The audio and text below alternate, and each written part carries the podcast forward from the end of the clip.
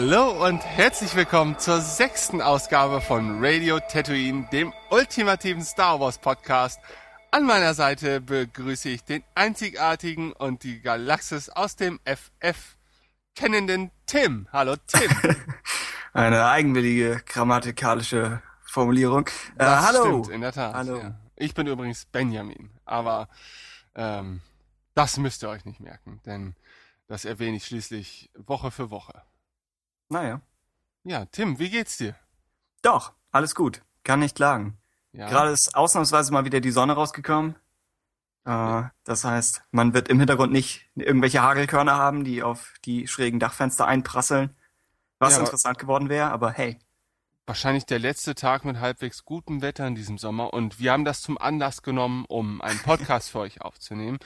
Ähm, ja, Ihr lieben Hörer habt uns vielleicht schon die Woche über gehört, denn es gab ja bereits ein Special ähm, über das Projekt Descendants of Order 66. Also wer das noch nicht gehört hat, sollte unbedingt reinhören.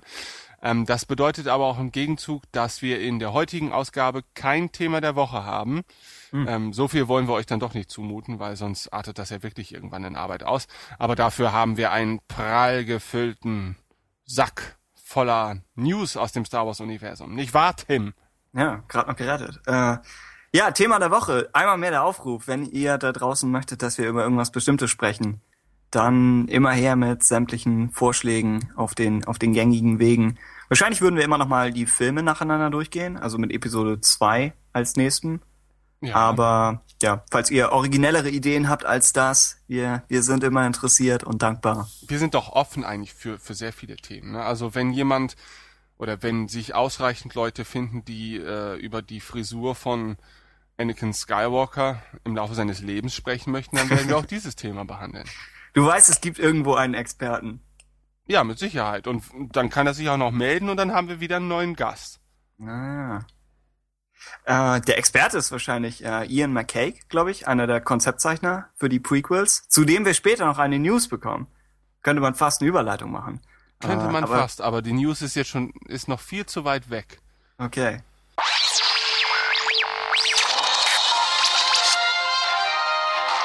Die neuesten News vom Zentrum bis zum Outer Rim. Mitata Outer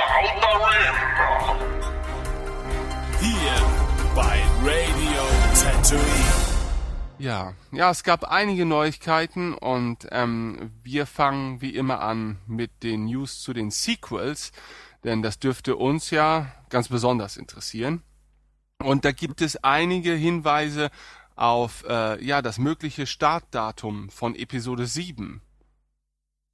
Mhm. Wir haben über äh, Ain't Cool News, die Website, eine Spekulation gehört, dass äh, 20th Century Fox den Mai aufräumt. Das heißt, nicht aufräumen im Sinne von, sie, sie bombardieren ihn mit guten Filmen, sondern sie machen das Gegenteil und schieben irgendwie jegliche Filme aus dem Monat so ein bisschen raus. Und man überlegt, ob das im Umkehrschluss bedeutet, dass Star Wars Episode 7 im Mai 2015 startet. Ähm, weil zum Beispiel Assassin's Creed in den Juni verschoben wurde Uh, Independence Day 2, der, der Film kommt tatsächlich. Wir, wir oh. hätten es euch vielleicht schon dabei bringen sollen, aber ja, er kommt. Und ich glaube, ich glaube, ein dritter wird auch gemunkelt, weil oh. bestimmte komplexe Geschichten kann man einfach nur in mehreren, in mehreren uh, Filmen abhandeln. Jedenfalls kommt Independence Day 2 am 3. Juli, also einen Tag vom tatsächlichen in, in, uh, Independence Day entfernt. Ist er wieder mit Will Smith? Ich meine, Will Smith war zu teuer. Ich glaube, das war der Wortlaut der News. Okay. Dass sie gesagt haben, wir können entweder einen Planeten atomisieren oder Will Smith anheuern. Und sie vielleicht, haben. Vielleicht hatten wir auch äh, insgesamt ausreichend Will Smith. Weiß ich nicht. Ich habe, äh, was war der letzte Film mit ihm, wo er mit seinem Sohn Dieser irgendwie in der Scientology Science-Fiction-Film da über die Zukunft der Erde da. Ah, okay. Also ähm, da hat der Trailer mich schon so so angesprochen, ja. dass ich mich spontan dann nach draußen begeben habe, um mich nicht in meiner Wohnung übergeben zu müssen. ähm, aber mag sein, dass es der beste Film der Welt ist, aber ich habe ihn bislang Weiß nicht ich nicht, ja. Wir können nur munkeln. Äh, jedenfalls spekuliert Star Wars Union, indem sie sagen, der traditionelle Starttermin für Krieg der Sterne Filme äh, wäre der 21. Mai im Fall von 2015, nämlich das äh, die Woche vor dem Memorial Day Wochenende in den USA. Ähm, ja, kann man, kann man schauen. Star Wars ist traditionell, ja, ich glaube immer, zumindest die Prequels sind, glaube ich, immer im Mai gestartet. Ja, ich glaube schon. Ja, nicht ganz sicher. Und ich meine, so viele, so viele mögliche Starttermine gibt's ja am Ende auch nicht.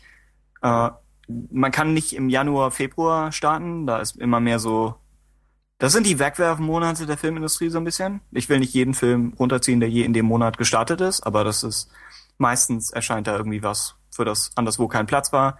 Spätsommer ist auch irgendwie immer ein bisschen mehr und Weihnachten sind dann immer noch mal speziellere Filme. Also manchmal ist es die Oscarsaison oder Herr der Ringe ist traditionell irgendwie Weihnachten. Oh ähm, ja. Da ah, kommt ja auch. Hobbit, kommt Hobbit, ja auch. Ja, ja, genau, genau. Schon haben wir wieder unsere erste Herr, der Ringe Referenz. 2015 ist der Hobbit schon durch, oder? Ja, leider, aber ja. wer weiß, oh. äh, was man dann als nächstes verfilmen wird. da kommt der erste Film von einer 87-teiligen Reihe über das Silmarillion. Mal schauen, was sie machen. Ja, aber ich glaube, da, da gibt es noch viel mehr, viel, viel mehr rechte Gerangel um, um die Geschichten des Silmarillions. So, so, wie ich das stimmt. mitbekommen habe im Umfeld des Hobbits, dürfen die ja bestimmte Elemente, die sie vielleicht gerne eingebaut ja. hätten, aus dem Silmarillion nicht in den Hobbit einbauen. Weil, und ich meine, ich meine, Christopher Tolkien, also der, der Erbe und wahrscheinlich Verwalter der Rechte im Moment von Tolkien, ist auch ein bisschen unzufrieden mit den Herr der Ringe Filmen. Als vermutlich einziger Mensch auf diesem Planeten ist er unzufrieden, aber das ist sein gutes Recht. Das heißt, er hat vielleicht äh, Skrupel, die, die nochmal wieder Rechte in Richtung Blockbuster hm. Zu verkaufen. Ja. Ich muss Sehr sagen, der, ja?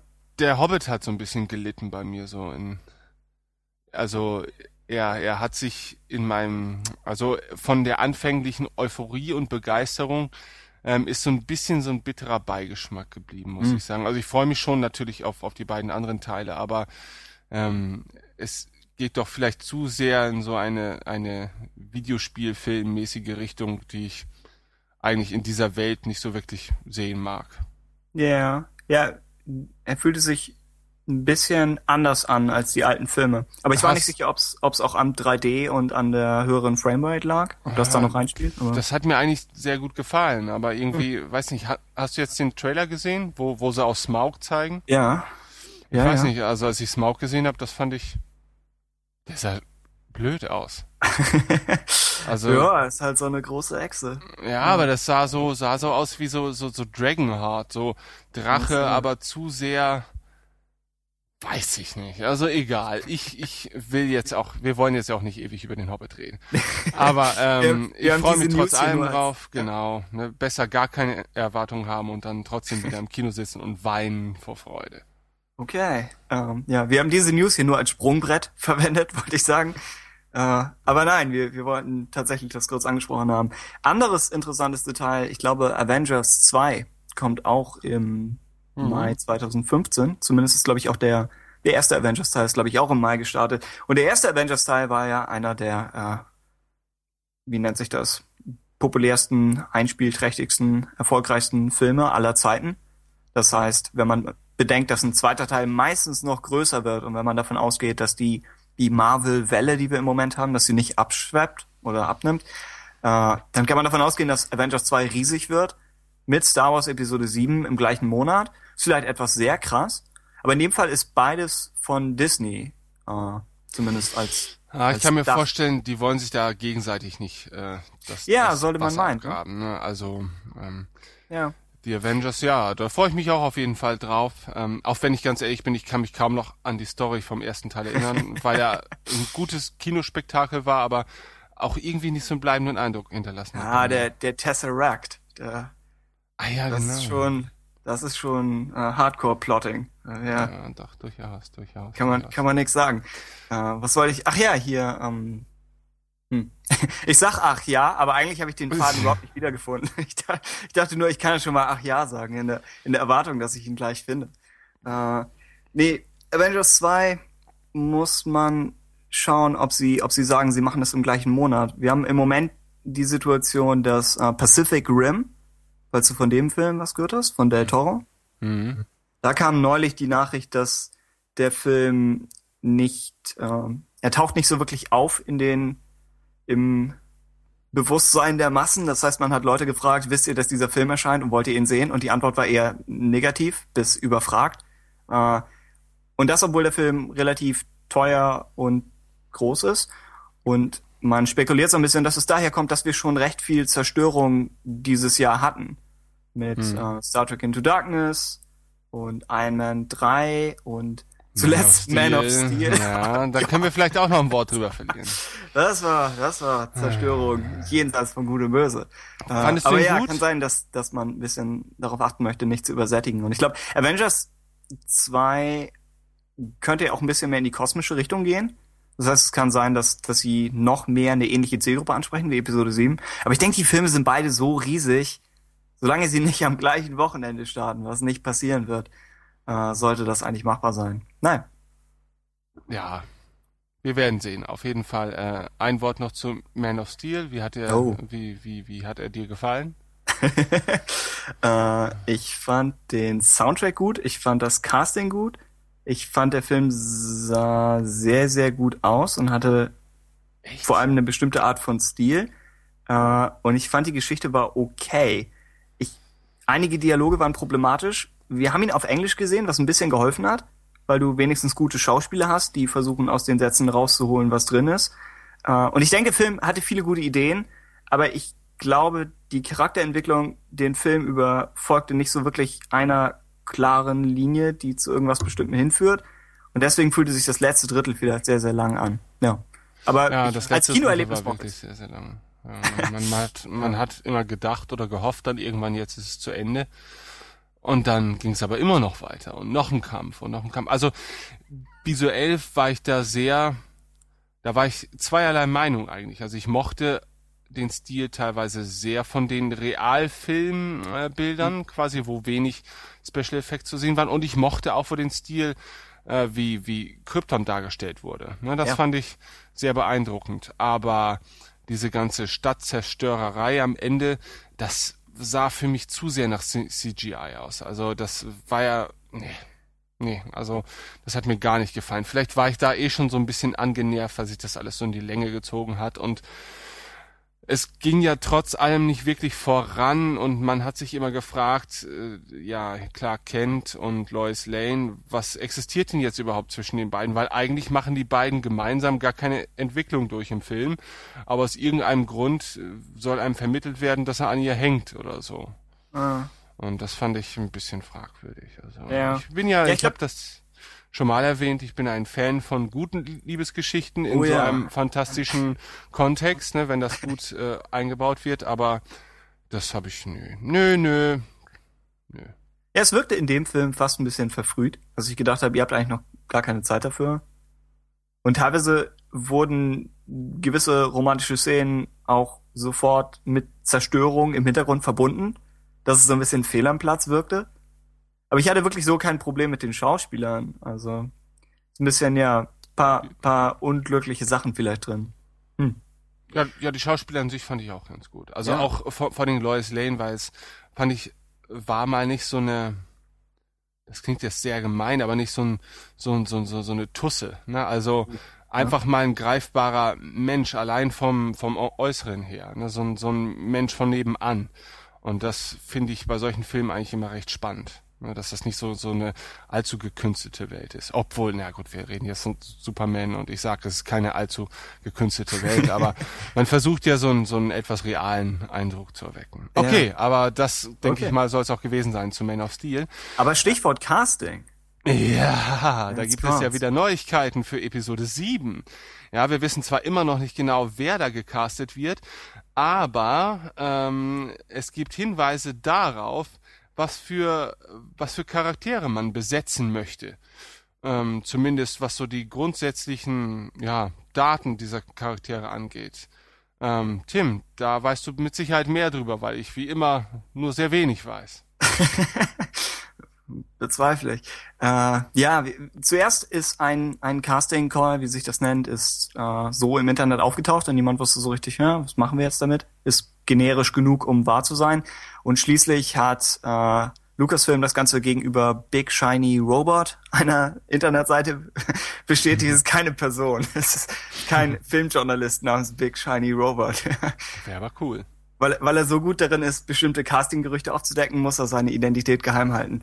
Äh, nein, aber Lucasfilm in Person von Tracy Canobio, die Frau mit dem Star Wars tauglichsten Namen, hat bestätigt, dass das Casting begonnen hat. Casting has begun. Ähm, und wir haben einen Casting Call, Call mit äh, sieben Personen, glaube ich. Ich weiß nicht, ob, ob wir sie vorlesen wollen. Es ist alles sehr, sehr allgemein gehalten. nee, ich denke nicht. Also Okay. die, die, also wir wissen auf jeden Fall, dass äh, mehrere junge äh, Charaktere besetzt werden sollen. Das hätten wir uns wahrscheinlich auch denken können. Ähm, was ich ganz interessant finde, dass was das Aussehen angeht, da so ein paar Unterschiede gemacht werden, dass man sowohl gut aussehende Menschen sucht, also attraktive Männer und Frauen, aber auch hier wird gesagt, aber nicht im traditionellen Sinne gut aussehend. Ja, Mhm. ähm, das ist für mich schon wieder das interessant. Man sucht vielleicht wieder so ein paar Allerweltsmenschen, ja, wahrscheinlich auch als Hauptidentifikationsfiguren, weil ich meine, wenn man sich jetzt mal äh, Luke Skywalker ansieht oder so, das war halt auch eben der der der Junge von nebenan, der jetzt nicht unbedingt durch seine ausschweifende Männlichkeit und Attraktivität aufgefallen wäre. Ne? Wobei, der, wobei Star Wars Union irgendwann mal ein, ich glaube, irgendein Bravo-Artikel oder so, oder irgend so ein, so ein Starschnitt-Artikel über ihn zitiert hatte, von, aus den 70ern. Wo Ja, man halt gut. gesehen hat, damals war er wahrscheinlich schon so ein Teenie-Schwarm, aber ja. ja, das stimmt allerdings. Später also bis bis zu seinem Autounfall zumindest. Ja, ja. Das hat ihn ja schon so ein bisschen deformiert. Mhm. Zumindest die Nase. Es hat das Gesicht interessanter gemacht. Ne? Ja, es hat das Gesicht interessanter gemacht. Ich wollte das jetzt auch gar nicht, also Mark Hamill ist mein Held, ja. Ich äh, Mark, Entschuldigung bitte, falls du das jetzt hören solltest, was äußerst unwahrscheinlich ist. Ich finde dich auch in deiner vom Autounfall verzerrten Form immer noch genauso beeindruckend wie zuvor. Und ich bedauere es, dass du ähm, so wenig in Erscheinung trittst. Was soll das heißen, verzerrte Form? Ich meine, er ist immer noch Nein, Mark ich übertreibe jetzt auch. Er hat ja auch keine verzerrte Form. Aber es Alles ist uns klar. neulich, als wir mal wieder die Trilogie angesehen haben, Oh. äh, und, und auf Blu-ray ist das dann natürlich auch noch durch die, durch das dazu gewonnene Detailreichtum Hm. noch viel offensichtlicher, dass sein Gesicht ganz anders aussieht als noch in Ja. Episode 4. Ne? Und ähm, da haben wir eine regelrechte Debatte daheim geführt und gegoogelt, was genauer sich beim Unfall denn verletzt äh, hat und so weiter. Ja, also ich meine, das sind so die Themen unseres Alltags hier zu Hause. Unter anderem. Okay. Ja gut, ähm, also wie Ja. gesagt, es gibt halt äh, verschiedene Charaktere, die, die besetzt werden. Daraus lässt sich jetzt noch nicht allzu viel schließen, finde ich. Aufgrund dieser Informationen kann man jetzt auch noch nicht ahnen, was da für tatsächliche Figuren dann letztendlich zum Tragen kommen. Mhm. Und so zum, Was, ja? ja, was, was ein bisschen auffiel bei allen, dass immer stand äh, fit oder im Deutschen gut in Form, wurde von vielen verlangt. Nicht von jedem, was dann auch wieder witzig war, dass der Mann in den 30ern intellektuell scheint nicht gut in Form sein zu müssen. Irgendwo, irgendjemand von Hey, IGN das ist hat meine Chance. Was? Das ist meine Chance. ja, deine Chance. Oder jemand hatte vorgeschlagen, äh, Mann in den 30ern intellektuell bezieht sich auf Jar Jar Binks, worüber ich lachen musste, aber es ist wahrscheinlich nicht der Fall. Ähm, ja, gut in Form würde ich sagen, äh, wahrscheinlich allein deshalb, weil die Filme ja so ein bisschen physische Schauspielerei erfordern, im Sinne von irgendwelche Stunts. Das heißt, selbst, selbst äh, Benedict Cumberbatch im letzten, im letzten Star Trek-Film, der ja auch eher so der intellektuelle Schauspieler ist, kaum kommt er in so einen Film, hat er sofort irgendwelche Actionrollen und musste sich darauf vorbereiten. Und ein bisschen so in der Richtung ist das wahrscheinlich auch hier. Ähm, ja. Ja, das nicht im traditionellen Sinne gut aussehen, fand ich interessant. Du meinst, es geht mehr so in Richtung Allerweltsgesicht? Könnte ich mir auch vorstellen. Ich Das weiß Erste, nicht, was- ja? ich, ich denke mal so, also ähm, Harrison Ford ist natürlich ein absoluter Frauenschwarm, Mhm. ähm, aber er hat ja ein sehr, sehr markantes Gesicht, auch mit sehr markanten Gesichtszügen, die vielleicht verhindert hätten, zum Beispiel, dass er eine Karriere als Model gestartet hätte, ohne seinen Ruhm zuvor. Ne? Weißt du, wie ich, Mhm. wie ich das meine? Die hätten wahrscheinlich gesagt, ja, seine Nase ist ein bisschen zu groß, sein Kinn ist ein bisschen zu ausgeprägt oder sonst was. Ne? Ähm, und deswegen ist er ja vielleicht auch nicht so der Durchschnittsschönling auf jeden Ja. Fall nicht. Ne? Ich- so und ähm, das kann natürlich auch bedeuten, dass man einfach auch Charaktergesichter sucht, Genau, die einfach das nicht so ich. diese diesen glatten drei Tage Bart rasierten Calvin Klein Model oder sowas entsprechen. Ähm, weil solche Gesichter vergisst du genauso schnell wieder, ähm, wie du sie kennengelernt hast. Und äh, ich denke mal, das wird sich vielleicht, also ich kann mir schon vorstellen, dass, dass die Hauptrollen mit markanten Figuren besetzt werden sollen und nicht mit, mit irgendwelchen H&M-Models. Ja, wahrscheinlich. Ähm, ja, wir gehen weiter davon aus, dass es eher, eher unbekannte Schauspieler sein werden. Ähm, tja, was ist noch interessant? Mann in den 70ern ist noch dabei. Mann in den 70ern mit klaren Ansichten und hartem Auftreten. Muss nicht besonders gut in Form sein. Ha. Okay. Wer könnte das wohl sein? Sie suchen Harrison Ford. Sie ja. hoffen, dass sie ihn auf diesem Weg ködern können. Nein, weiß ich nicht. Ja. Ansonsten ist es interessant, dass die Sachen alle sehr allgemein gehalten sind. Ich habe nicht so viele Casting Calls im Vergleich gelesen. Ich weiß, früher gab's gab's bei Lost immer welche, wo sie gesagt haben, oh, wir suchen den und den, und dann war da immer noch so eine Metapher dabei am Ende, die die den den Charakter so ein bisschen genauer beschrieben hat, als nur zu sagen, oh, unabhängig und witzig. Das war dann irgendwie weiß ich nicht, das, das Star Wars Äquivalent wäre irgendwie Mann Ende 20 glaubt es mit dem ganzen Imperium aufnehmen zu können oder so. Irgendwie sowas in der Richtung. Ähm, aber diese Sachen, die sind noch, ja, sehr allgemein. Äh, gut. Nächstes ja. Thema. Nächstes Thema. Es gibt Neues zu J.J. Abrams und Episode 7. Ähm, tja, von dem hat man ja eine Zeit lang wieder gar nicht so viel gehört, aber zumindest haben wir jetzt äh, von anderer Seite, nämlich von ILM, also Industrial Lights and Magic, mitbekommen, dass J.J. Abrams wohl für die ersten paar Filme äh, im Star Wars quasi Relaunch gebucht sei. Ne? Also das bedeutet, denke ich mal, also ich denke, man kann davon ausgehen, wenn jetzt Episode 7 nicht der absolute Reinfall wird, dass er vielleicht alle drei Filme macht. Ja. Tja, das wäre wär interessant. Ähm, mich hat's ein bisschen überrascht, überrascht, dass er bei Star Trek den zweiten auch gemacht hat, Into Darkness. Und dass er den dritten nicht macht, hat einige sehr irritiert.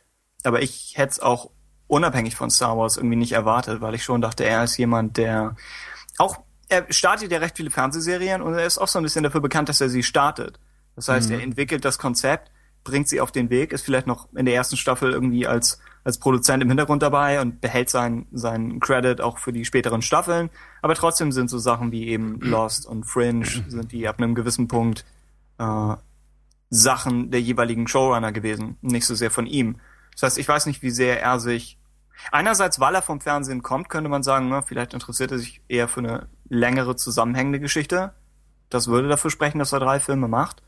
Ähm, aber gleichzeitig, ja, kann ich mir vorstellen, kann ich mir vorstellen, dass angenommen, angenommen, er schafft Episode 7 und Episode 7 wird gut, dann denke ich, was hat er zu gewinnen, wenn er auch noch Episode 8 macht? Das ist schon, der erste Film ist schon ein ziemliches Risiko, weil wenn du den verbockst, dann hassen dich sehr viele Leute sehr lang. Das stimmt. Ja, wir natürlich nicht, aber. Hat auch vielleicht so ein bisschen symbolischen Charakter, dass er jetzt, wenn er jetzt nicht alle neuen Star Trek Filme und alle neuen Star Wars Filme macht, ähm, mhm. das ist vielleicht für die Fans von beiden Franchises, die dem anderen Franchise vielleicht doch nicht so wohlgesonnen sind. Oder grundsätzlich, ich meine, Star Trek und Star Wars waren jetzt nicht unbedingt in der Öffentlichkeit die Franchises, die so gerne sich miteinander vereinen wollten. Ne? Und wenn jetzt ein Mensch quasi die Herrschaft über beide Franchises hält, äh, vielleicht will man damit auch ein Zeichen setzen, dass er jetzt sich nicht als der neue Herr über eigentlich alle großen Science-Fiction-Sagas und ja. Franchises dieser Welt äh, darstellen möchte. er hat Notstandsvollmachten bekommen. Ja. Die hat er wahrscheinlich von Star Trek bekommen. Ich glaube, Star Trek war in so einer schwierigen Lage, dass sie wahrscheinlich zu ihm gesagt haben, mach, was immer nötig ist. Do what must be done. Äh, aber im Fall von Star Wars kann ich mir auch vorstellen, dass weil das Franchise an sich in einer stärkeren Position ist und weil wir eben noch eben Kathleen Kennedy dabei haben, weil das Konzept noch von George Lucas ist ähm, weil das Drehbuch von, von Michael Arndt, also nicht von einem langjährigen Abrams Zusammenarbeiter, das ist kein Wort, aber es ist nicht von so seinen, nicht von ihm selbst oder nicht von typischen Komplizen von ihm. Ähm, das heißt, ich könnte mir vorstellen, dass seine Rolle da noch ein bisschen kleiner ist, aber es ist nur Spekulation, ja. Ja, zu ihm als Regisseur für drei Filme. Ich denke ja, wir haben bei den, bei den alten Star Wars Filmen schon davon profitiert, dass jedes Mal ein anderer Regisseur zum Zug kam. Speziell bei Episode 5 natürlich. Mit Aber, äh, Evan Kirschner. Wo man ja wirklich gesehen hat, dass es eine andere Perspektive auf die gleiche Welt und auf die gleichen Charaktere. Und ja, Im Fall von Episode 6 ist ein bisschen schwer einzuschätzen, weil man ja irgendwie immer debattiert, wie viel, wie viel hat, ich glaube, Richard Marquardt war das? Mhm.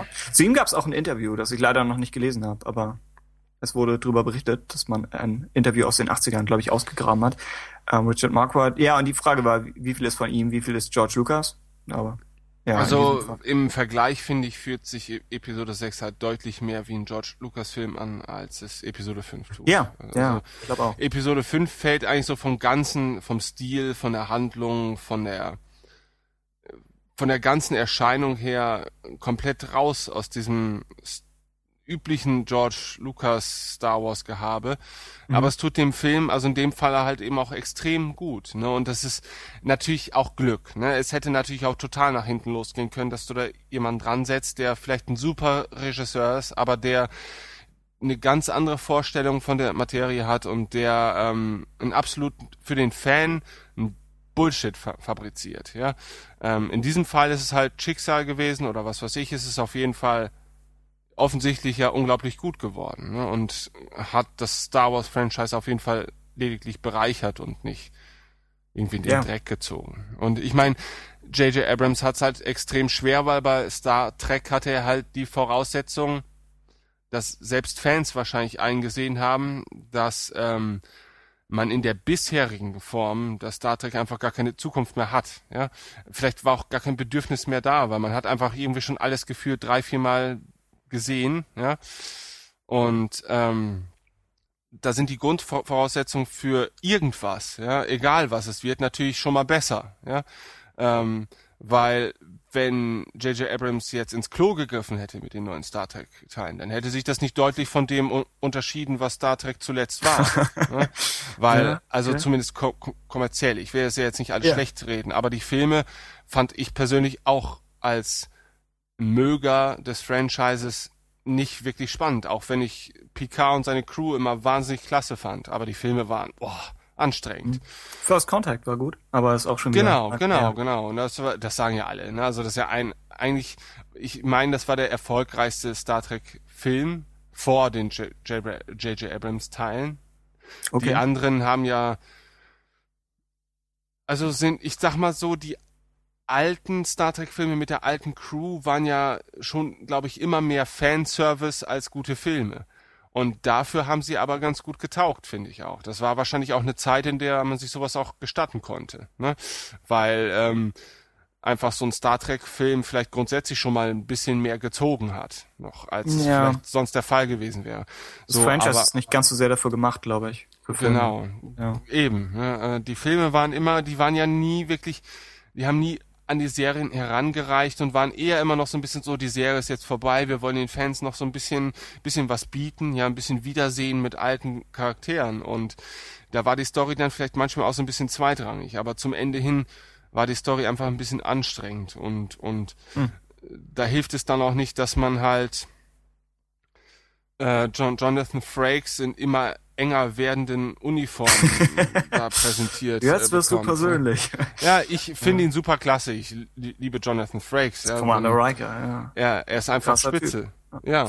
Aber ähm, es, es tut ja dem Fan manchmal auch ein bisschen weh, dass er seine Lieblingsfiguren so, so altern sieht, weil sie sind ja eigentlich mhm. zeitlos. Ne? Und wenn, wenn du dir jetzt den Zeitraum zum Beispiel von einer Serie wie ähm, The Next Generation anguckst, da altern die ja im Prinzip nicht. Ne? Und ja. du willst die als Fan natürlich gerne auch so in Erinnerung behalten. Und ähm, tja, das, ne?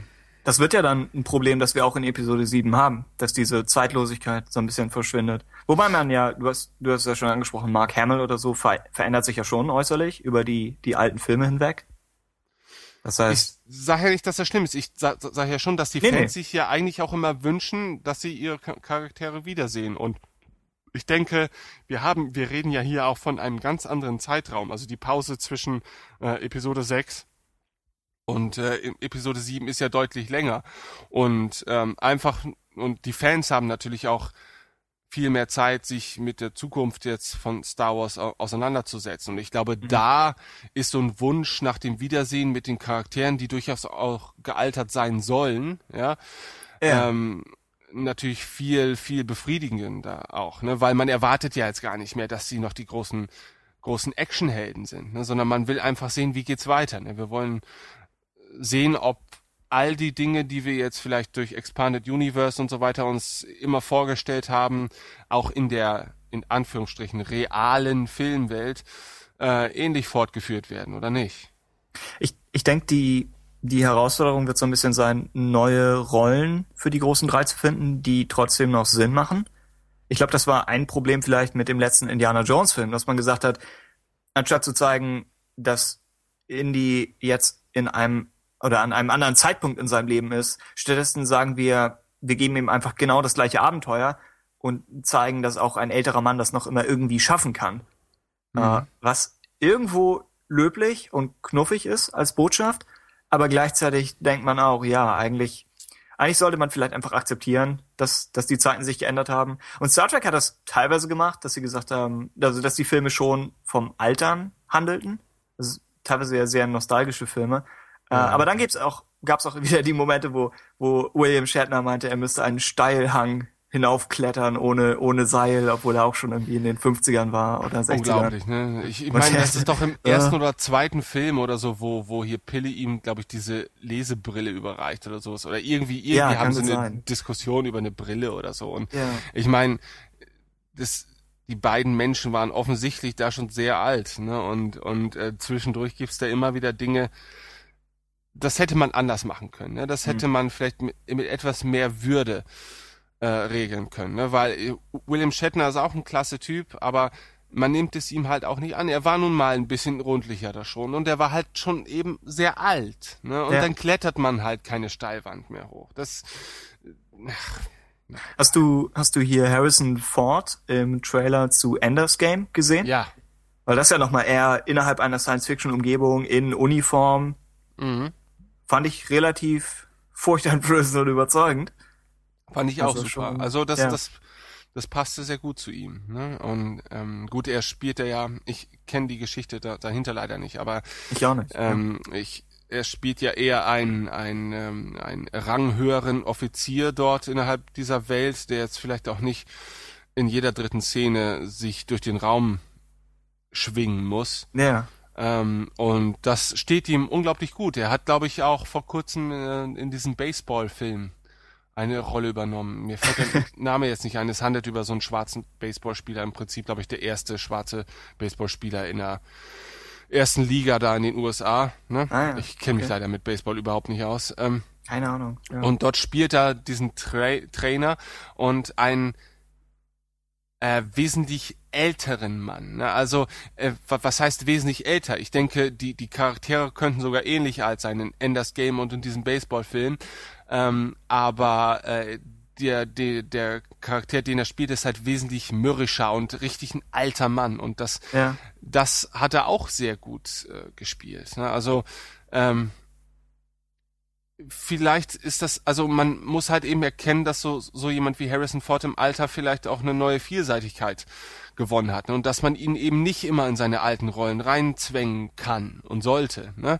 Dass auch ein Han Solo in Episode 7 vielleicht einfach nicht auf Biegen und Brechen der Han Solo aus e Episode 4, 5 und 6 sein soll, weil das wirkt albern und das wirkt irgendwie traurig dann auch. Ja. Weil man ihm mit jeder Bewegung ansieht, dass er einfach nicht mehr so agil ist und dann soll man ihn halt eben auch nicht so agil auftreten lassen. Ja, dann könnte es richtig toll werden natürlich. Wenn du jetzt einen alten, reifen Han Solo da hast, der auf ein langes Leben zurückblicken kann, äh, an dem auch viele Abenteuer, die wir vielleicht aus dem Expanded Universe kennen, vorbeigezogen sind, ähm, da macht das viel mehr Sinn, äh, auf sein Alter auch Rücksicht zu nehmen und, und nicht mit CGI und so ihn nochmal, keine Ahnung, Darth Vader ein äh, umbringen zu lassen. Darth Vader, das, das, ist ein interessantes Thema, was wir gleich auch noch ansprechen. Han Solo ein, gegen ein, Darth Vader. ein Gerücht, ein Gerücht schwebt da im Raum.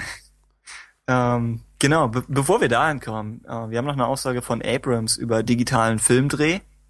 Ähm, und zwar hat er gesagt, er hat bisher noch keinen Film digital gedreht und hat alles immer noch analog, traditionell. Äh, sagt, er fühlt sich damit am wohlsten und sagt, das ist immer noch das, was er für das Qualitätsmaß hält.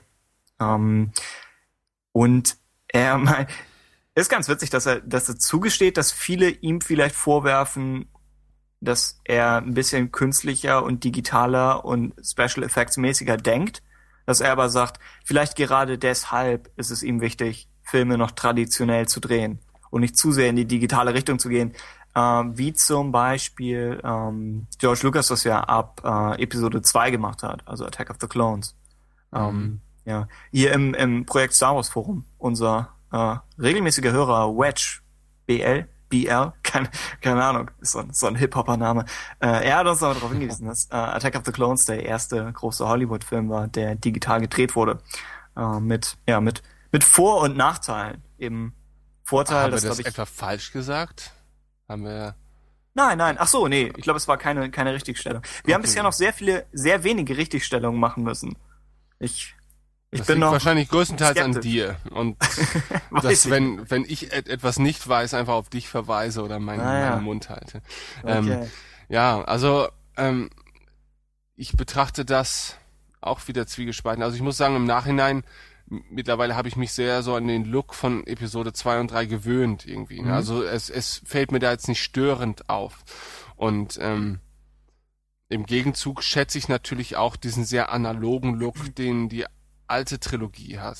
Ja, Ja. Ähm, äh, das, das, ich bin mir manchmal nicht so sicher, ob das eher so ein bisschen Esoterik ist, die dahinter steckt, weil wenn du mal siehst, äh, was Menschen auch mit digitalen Ka Kameras für Filme basteln, ne? Mhm. die ein, einfach einen unglaublich ja analogen Look auch haben und so, ne? ähm, denke ich, dass das dass man das gar nicht mehr so pauschal sagen kann, aber das ist immer so, das ist, es gibt Leute halt, die sagen, Schallplatten haben viel besseren Klang als eine CD, ne? Oder einen viel natürlicheren Klang, ne? Was grundsätzlich auch schon mal überhaupt nicht stimmen kann, ne? Weil sie einen ganz anderen Tonumfang abbilden können, äh, wie eine CD, aber der ist alles aber nicht realistisch. Ne? Und äh, mal ganz davon abgesehen, dass die alten Schallplattenspieler an irgendwelchen HiFi-Anlagen hingen, die vielleicht auch einen tollen Klang gemacht haben, aber auch keinen natürlichen Klang. Ne? Und das ist halt eben viel mehr ähm, nicht das Medium, was du da benutzt, sondern die Nachbearbeitung und oder vielleicht die Art und Weise, wie es dem Hörer oder dem Zuschauer präsentiert wird. Und deswegen begrüße ich das wohl, dass er diese Ansicht hat, aber ich kann mir auch vorstellen, dass es dafür in der Re Realität eigentlich gar keinen richtigen Grund gibt. Das ist eine ähnliche Diskussion auch wie ähm, MP3s und CDs dann wieder. Ne? Du, ein menschliches Gehör kann nun mal einen bestimmten Tonumfang wahrnehmen. Ne? Trotzdem gibt es Leute, die schwören bei, bei, bei MP3s, selbst wenn sie mit 320 Kbit pro Sekunde äh, en enkodiert wurden, dass sie da einen Unterschied hören. Mhm. Ja? Es ist nicht möglich, aber sie hören ihn. Und ähm, es, ich meine, es ist ja schön, dass es, dass es, dass es solche Streitthemen und Diskussionsthemen überhaupt gibt und dass man sich überhaupt über solche Aspekte noch Gedanken macht und nicht einfach nur alles so als gegeben hinsieht. Weil letztendlich ist es ja immer noch eine Kunst, so einen Film zu, zu machen. Und ähm, dazu zählt natürlich auch die Pro Produktion ne? und auch die Produktionsmittel. Und dass darüber überhaupt noch geredet wird, finde ich eigentlich sehr gut. Ja, ähm, Wedge im Forum weist auf die Dokumentation Side by Side hin, in der verschiedene Filmemacher zu Wort kommen zu eben diesem Streitthema. Äh, unter anderem Christopher Nolan, der sehr, glaube ich, der Befürworter von noch äh, analoger oder traditioneller Technik ist. Gegenüber eben jemanden wie ja, George Lucas. Ähm, ich habe so ein bisschen das Problem dabei mit Episode 2 diesen, diesen Wechsel einzuschätzen, weil Episode 2 auch wenn ich an Episode 2 denke, denke ich irgendwie auch an Welten, die stärker computergeneriert sind. Also das nimmt ja zu gegenüber äh, Phantom Menace. Und deswegen finde ich es ein bisschen schwierig, den Unterschied direkt im, äh, im Wechsel von analog zu digital zu finden. Ist ein bisschen knifflig. Ich glaube schon, dass Experten den Unterschied erkennen können. Ich glaube, äh, weiß ich nicht, ein, ein Dozent hat mal versucht, mir das zu erklären, aber ich glaube, Haut verhält sich anders, wenn du sie filmst auf, auf traditionellen, tatsächlichen Film, weil da noch Okay. chemische Prozesse am Werk sind, die noch so einen bestimmten Filter über die Haut legen oder so einen bestimmten Weichzeichner, weil bestimmte Chemikalien oder so noch verlaufen oder so. Und das ist, das teilweise ist, glaube ich, auch so eine, so eine Sache, dass bestimmte Schauspieler auch darauf bestehen, sie wollen nur so und so gefilmt werden. Also eitle Schauspieler. Nein.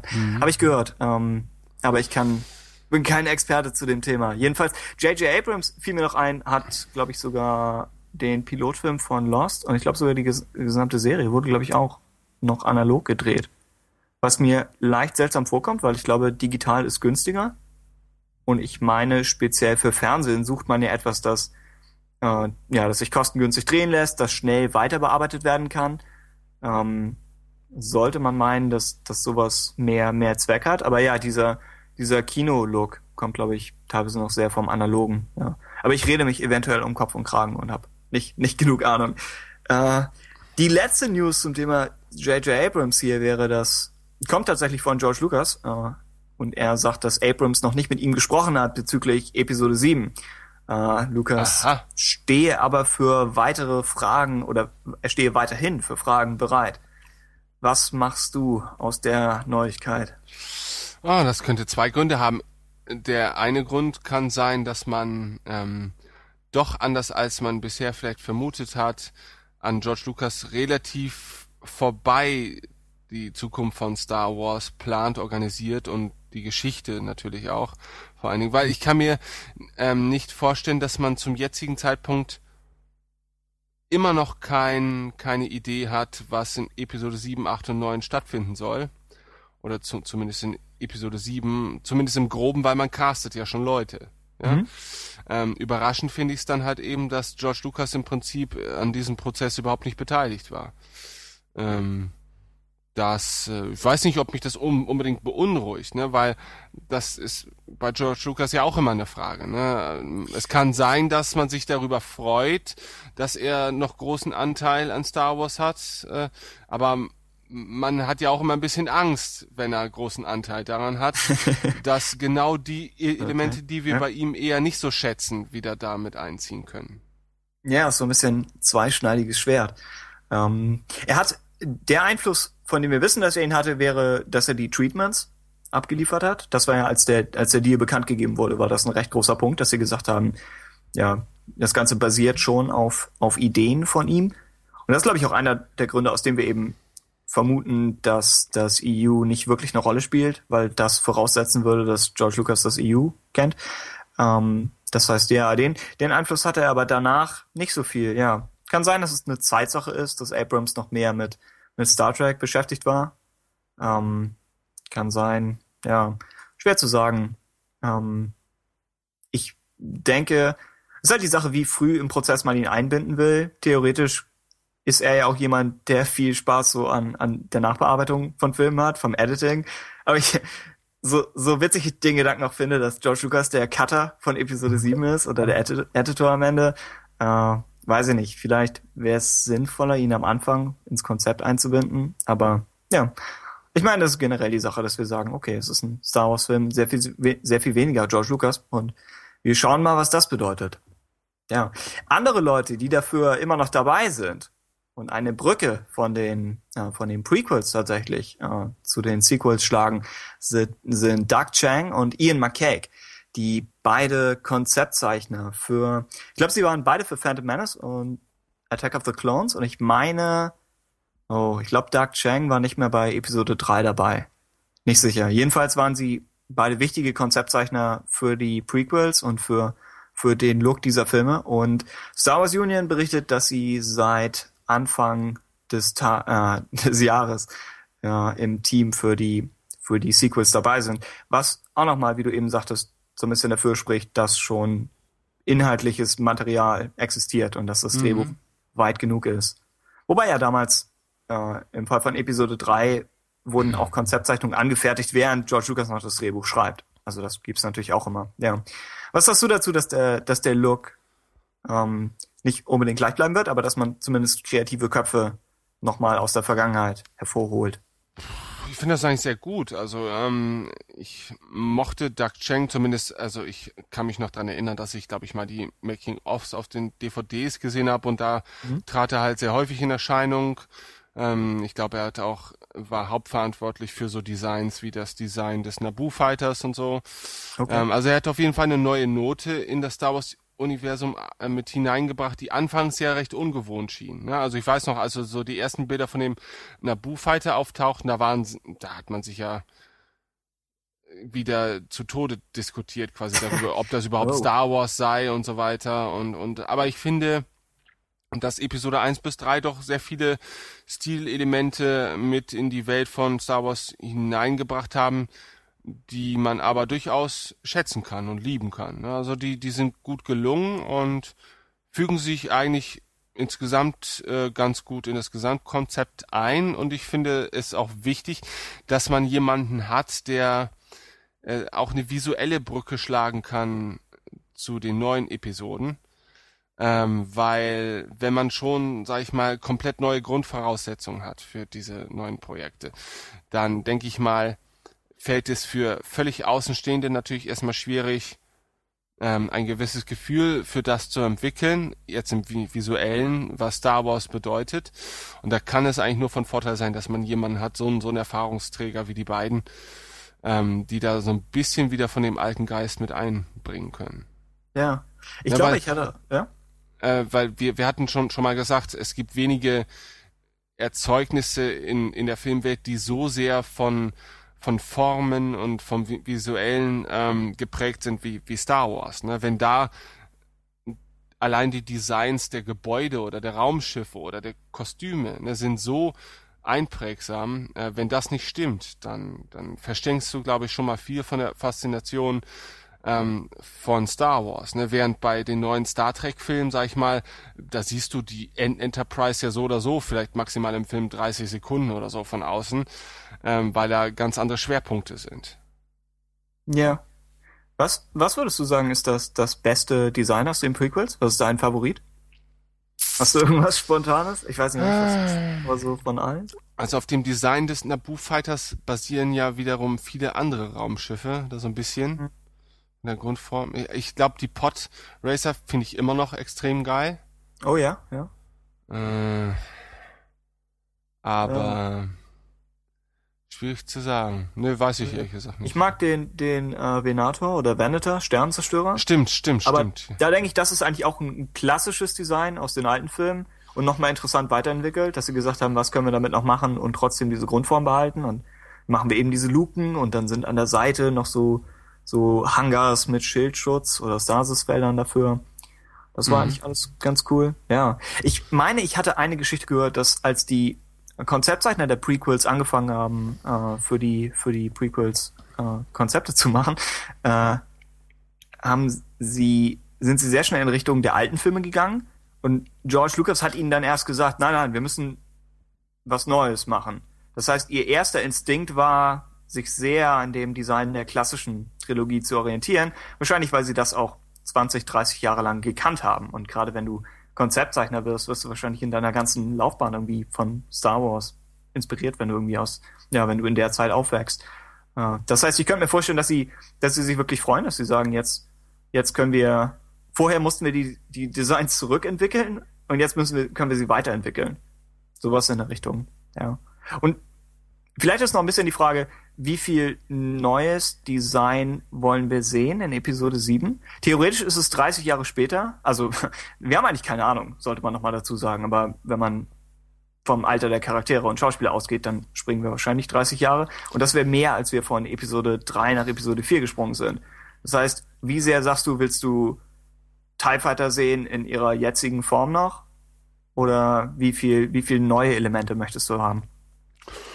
Ähm, also ich wäre schon dankbar für, für vertraute Elemente, was die Designs mhm. gerade von Raumschiffen angehen, weil ähm, wir haben eh das Problem, dass, dass, dass, also es wird vielleicht einfach wieder sonst zu beliebig. Ne? Dann hat man wieder das Problem, dass bis auf so die Grundlage vielleicht das eigentlich ein Science-Fiction-Film werden könnte, der gar nicht Star Wars heißen müsste. Ne? Mhm. Ne?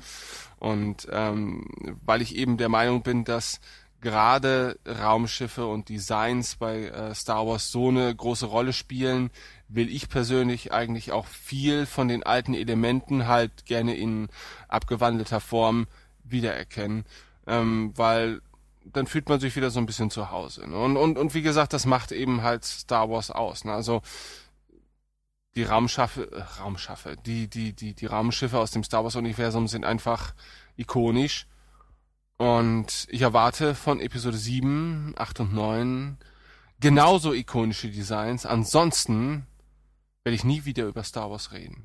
Das das nicht der Fall sein. Okay, klare Ansage. Und du? Äh, äh, ja, ja. Ich meine, standardmäßig würde ich immer sagen, oh ja, ruhig, ruhig mehr neue Designs, weil Star Wars ja einfach. Es gibt ja nicht so viele Franchises, die uns neue Science-Fiction-Welten zeigen im Moment vom, vom Budget her überhaupt. Das heißt, ja, ich würde sagen, neue Designs wäre schon cool. Aber in dem Fall, ich glaube auch, wenn man sich In-Universe-Erklärungen ansieht, dann kommen wir ja aus so einer Kriegszeit raus mit dem galaktischen Bürgerkrieg. Das mhm. heißt, dieses Neuentwickeln und Aufbauen der Galaxis läuft vielleicht gerade jetzt erst an.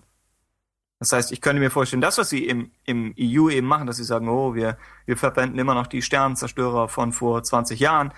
Äh, irgendwo kann ich das schon verstehen, was man sagt. Es braucht, es, es nimmt sehr viele Ressourcen in Anspruch, einen Sternenzerstörer zu bauen. Also werden da immer noch welche vielleicht aktiv sein. Aber kann natürlich sein, dass das Imperium schon irgendwie restlos verdrängt oder aufgelöst wurde. Ja, mal schauen.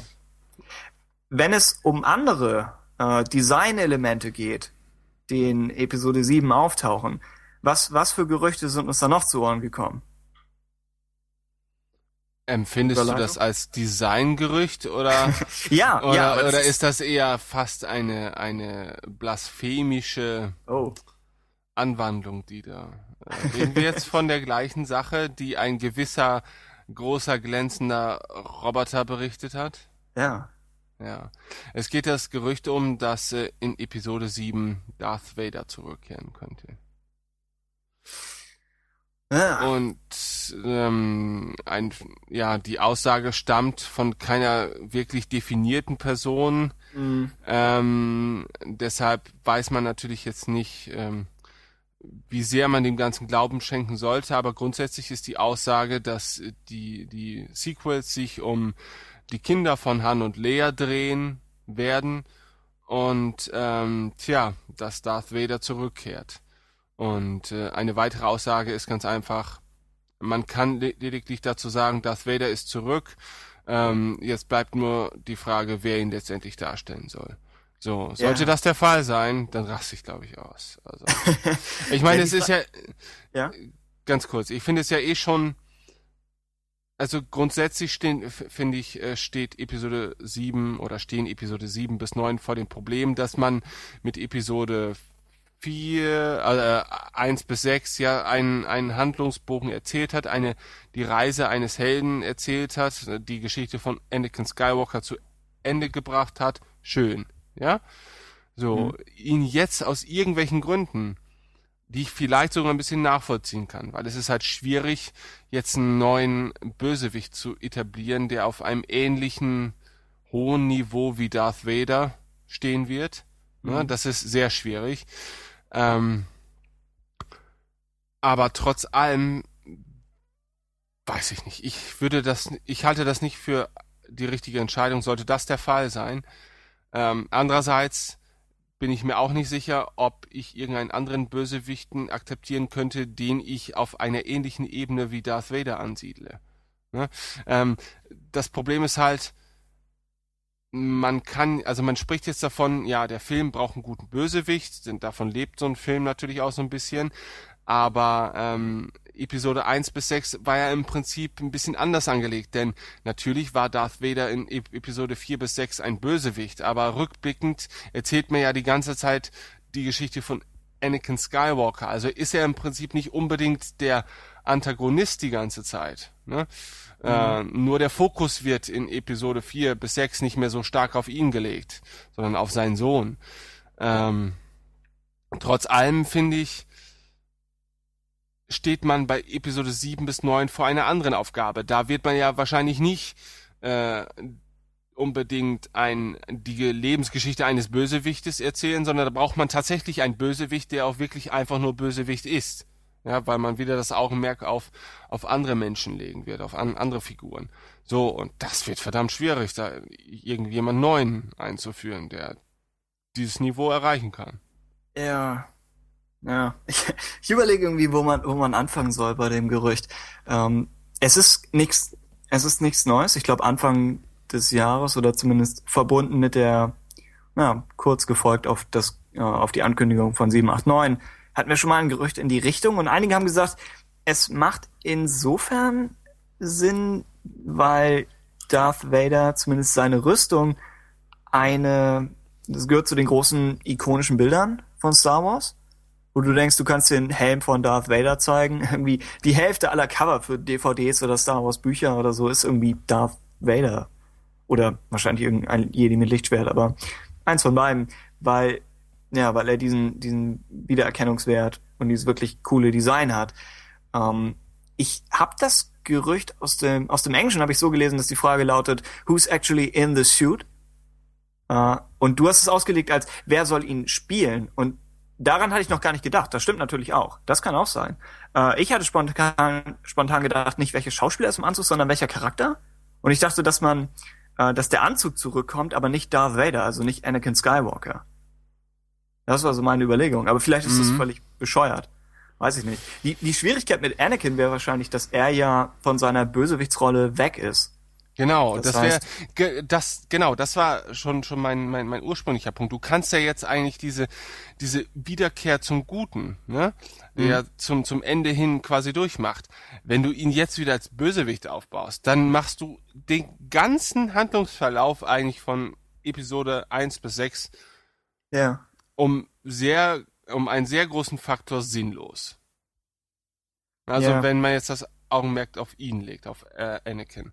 Und das wäre einfach, nee, das, das wäre wirklich, das wäre schlimm eigentlich, ja, weil man, man hat ja so oder so, sag ich mal, schon Mühen gehabt, äh, diesen, diesen, diese Kurve zu kriegen zum Ende hin noch, ja, von, von Episode 3, dass man ihm halbwegs abnimmt, wie er denn wirklich zu diesem, zu der Verkörperung des Bösen wird, ja, aber letztendlich fügt sich das Ganze zu dem Gesamtbild und am Ende von Episode 6 erkennt man wieder das Gute in ihm. Ja, er schließt den Kreis, er erfüllt quasi die, die, die, die Prophezeiung, über die immer wieder geredet wird. Wenn du ihn jetzt wieder ausgräbst und er der absolute Bösewicht ist, dann machst du all das, was Star Wars bisher war, eigentlich zu so einer Randgeschichte. Ja. ja? Und ähm, das fände ich, wäre einfach nicht nur der falsche Weg, es würde, glaube ich, auch allen Fans vor den Kopf stoßen und äh, J.J. Abrams wäre gehasst und das will er auch gar nicht und deswegen will er das garantiert nicht so machen. Am Ende ist immer der Hass. Jede, jede Argumentation läuft, läuft immer darauf hinaus. Ja, ja. es ist eine schwierige Frage. Ähm, ich habe noch die Sache, dass ich ja, ich komme mal so ein bisschen aus der aus der Fanfiction-Ecke und ich habe mehrfach Geschichten gelesen, wo Darth Vader überlebt. Das heißt, ich habe das gesehen, dass eben Hobbyautoren durchspielen, oh, was wäre, wenn, wenn Luke ihn tatsächlich rettet und was könnte man noch machen? Und es hat irgendwo den, den positiven Effekt, dass man sagen kann, die Beziehung zwischen Luke und Anakin, die in Episode 6 ja wirklich nur so gerade im, im dritten, vielleicht zweiten Akt noch wieder, wieder zurückkommt, ähm, oder überhaupt erst auftaucht, dass zu der noch nicht so viel gemacht wurde und das wäre schon interessant, da noch mehr zu sehen. Aber dann würde ich eher sagen, man bringe Anakin als, als Machtgeist zurück. Aber auch das macht eigentlich nur Sinn, wenn Luke zentral in Episode 7 ist. Wenn Luke selbst der Mentor ist in Episode 7, dann braucht der Mentor nicht nochmal wieder einen Mentor, sollte man, sollte man meinen. Ein bisschen mhm. schwer zu sagen. Und ja, ansonsten ist die Sache mit, mit, mit eben Fanfiction-Erweiterungen von Episode 7, dass man immer sagt, oh, Darth Vader ist, ist zwar, hat den Imperator, äh, den Imperator in den Schacht geworfen, aber er ist trotzdem noch gefangen zwischen Gut und Böse und irgendwo stimme ich zu und sag, in einem Moment legt man nicht einfach einen Schalter um und wird von gut nach böse. Das ist, glaube ich, mehr den Imperator da reinzuwerfen, ist, glaube ich, mehr so eine, so eine spontane Handlung oder wie auch immer man das nennt. Das ist nichts, das, ja, es ist eher ich eine mein, einzelne Geste. Ja, könnte ja als Machtgeist noch ja. auftauchen, trotz allem. Ne? Ähm, aber du musst ja im Prinzip dann schon wieder Hayden Christensen nehmen dafür, weil mhm. ähm, ich glaube nicht, dass Machtgeister altern, zumindest ist mir das nicht bekannt. Und er wird ja nun in Episode 6 mit dem Aussehen, das er nun mal hat, äh, als Machtgeist eingeführt, ja. Mhm. Ähm, und deswegen macht es natürlich lediglich Sinn, dass du jetzt, wenn er denn in dieser Form, das wäre zumindest die einzige logische Form, nochmal wieder auftauchen würde, müsste man ihn auch wieder als Darsteller letztendlich ranziehen, weil sonst, nee. Mhm. Er mag ja, also sehr diskutabel sein, aber so eine, so eine gewisse klare Linie sollte man dann schon haben. Wenn man die alten großen drei reinholt, dann muss man ihn notgedrungen halt eben auch wieder reinholen. Und ähm, zu, zu Heiden Christensen, wie gesagt, kann man auch viel sagen. Ich denke, er ist gar nicht so schlimm wie, wie das Drehbuch, das ihm damals vorgelegt wurde. Und George ja. Lucas ist nun mal dafür bekannt, dass er nicht der, der, der Schauspielerregisseur ist, ähm, sondern der will einfach die Geschichte erzählen und, und legt nicht so viel Wert auf, auf solche, auf solche äh, darstellerischen Feinheiten, denke ich mal. Und ja. ähm, aber auch dieses Thema wollen wir jetzt nicht weiter eingehen. Wir, wir schweifen nämlich schon wieder unglaublich ab. Ich habe noch eine Überlegung.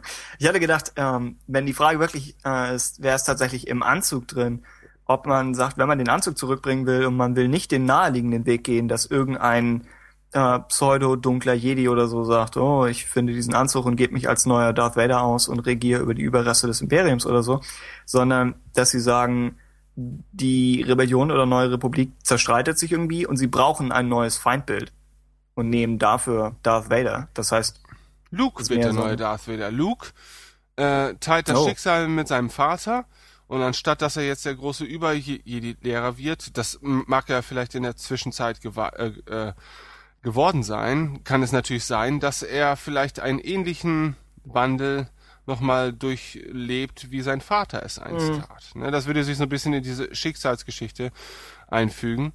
Und ähm, vielleicht würde er dann aus Traditions Bewusstheit sich selber noch alle Gliedmaßen abschlagen und sich den gleichen Anzug wie sein Vater anziehen, äh, um ihm nochmal eine letzte Ehre zu erweisen und dann ist das ist echt leicht psychopathisch, aber okay. Das, so sagt ich halte das hier für den einzigen, für den einzigen guten Weg, diese Geschichte noch zu retten. So. Oh Gott, ich, ich glaube, das ist alles, nein, nein. alles schrecklich.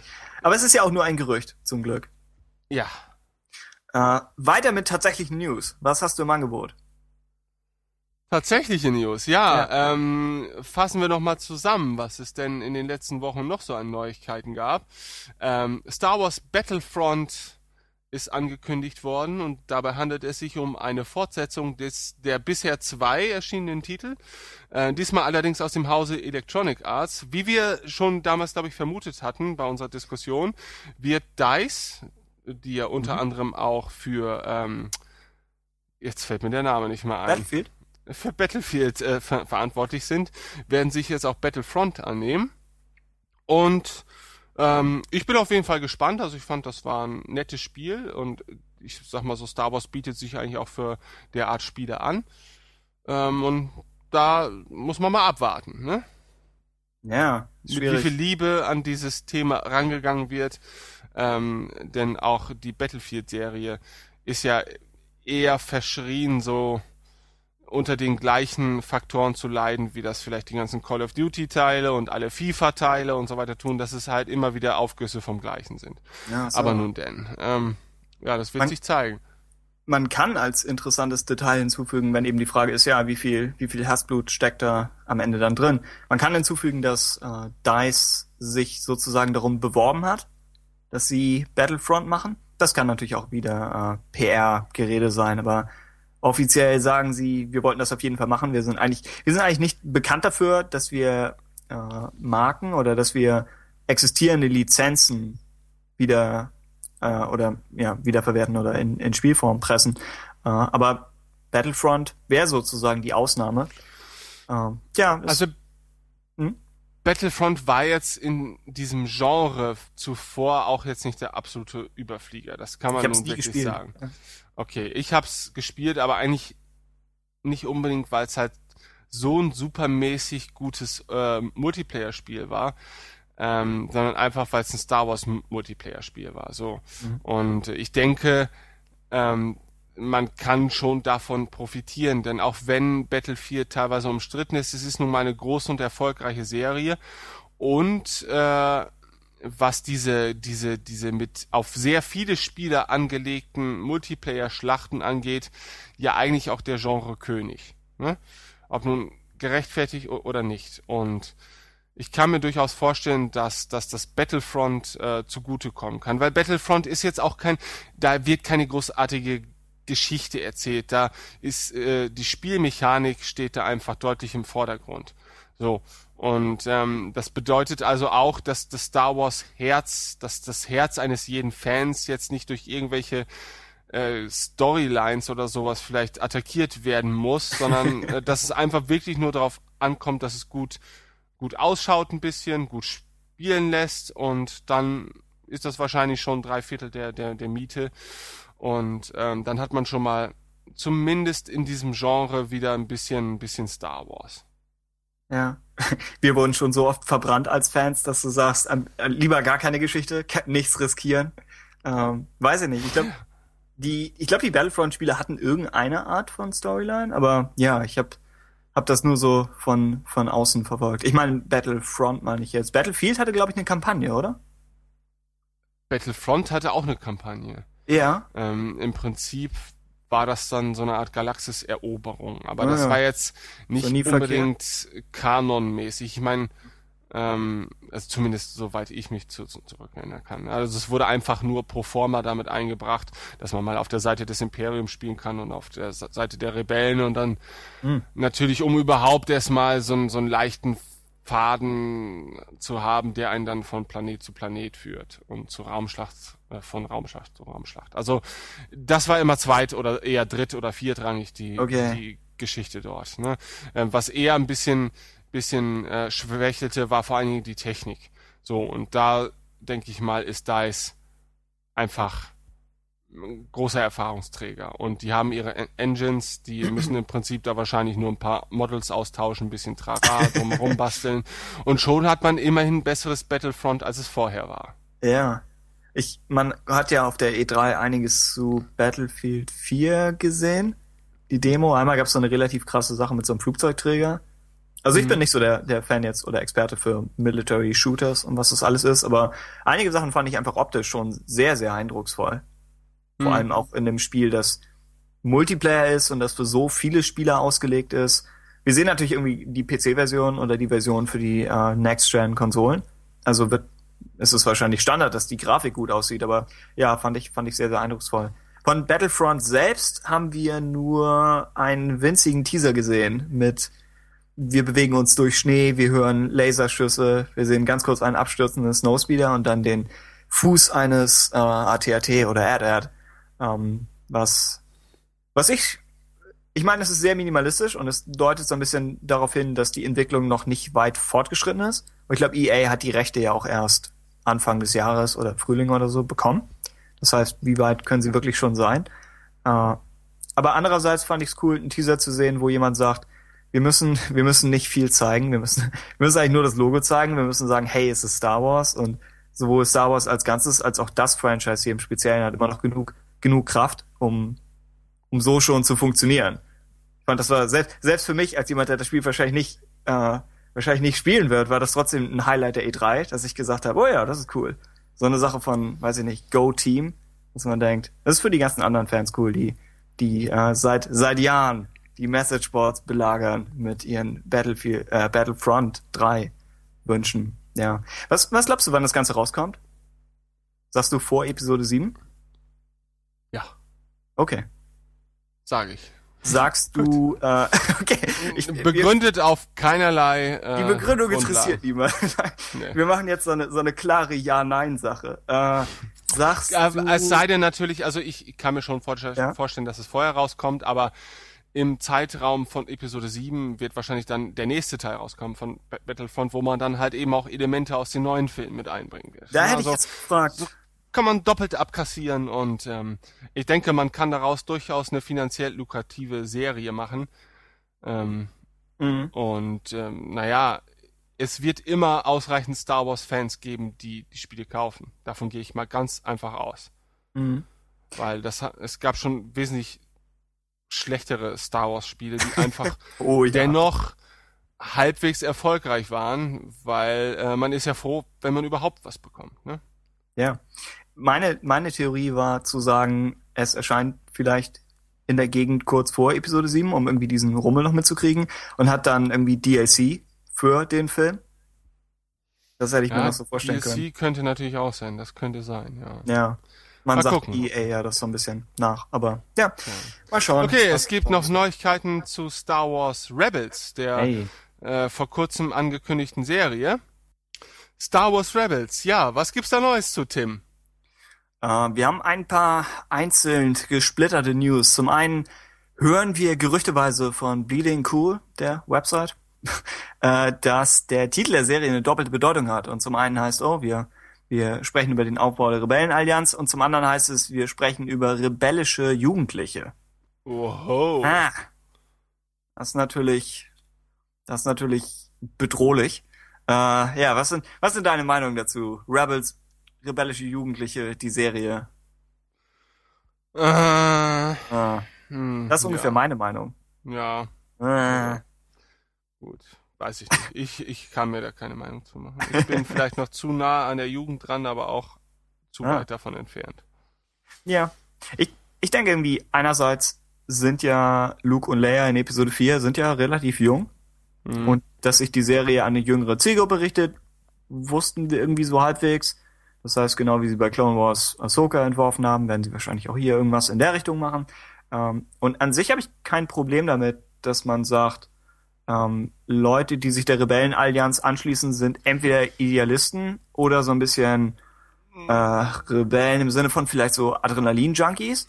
Also ich kann mir vorstellen, dass irgendwie so verrückte 19-Jährige, dass sie sagen, sie halten sich für, für unsterblich und sie wollen ihr Zeichen setzen in der Galaxis und sie wollen es der, der Obrigkeit zeigen und sie schließen sich der Rebellion an, obwohl das zu dem Zeitpunkt vielleicht völlig wahnsinnig ist.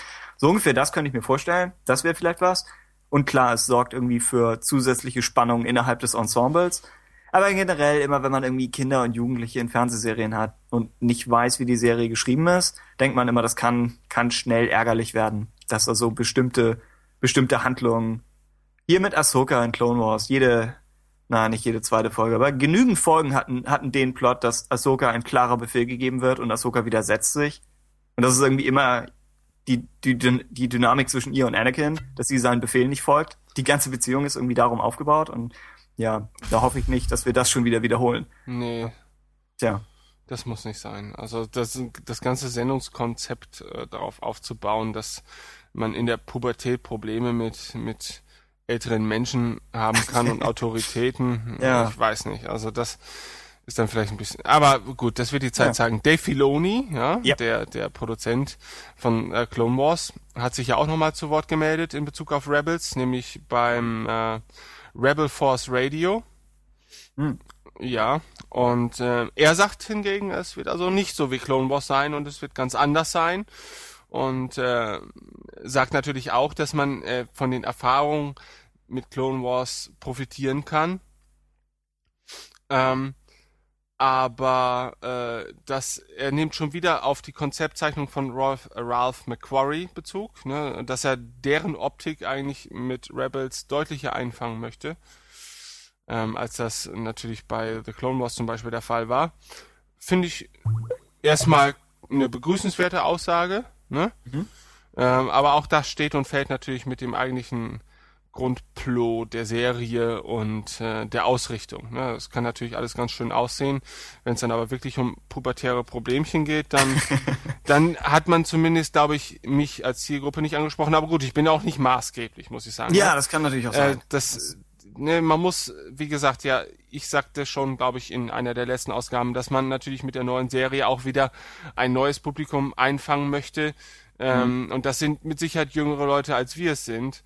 Und das ist nachvollziehbar. Ne? Und das muss uns dann ja auch gar nicht ansprechen. Man muss einfach akzeptieren noch irgendwann mal, dass Star Wars mittlerweile so groß geworden ist, dass, dass es viele Aspekte gibt, die nicht jeden ansprechen müssen. Denn dazu sind sie auch gar nicht geschaffen.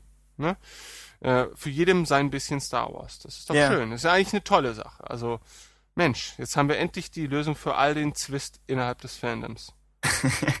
Mal schauen, was, was passieren wird. Vielleicht, vielleicht werde ich für Zwist innerhalb des Podcasts sorgen, falls einer von uns beiden die Serie mag und der andere nicht. Mal Oh schauen, ja, was- wir werden das alles erleben. Es wäre interessant.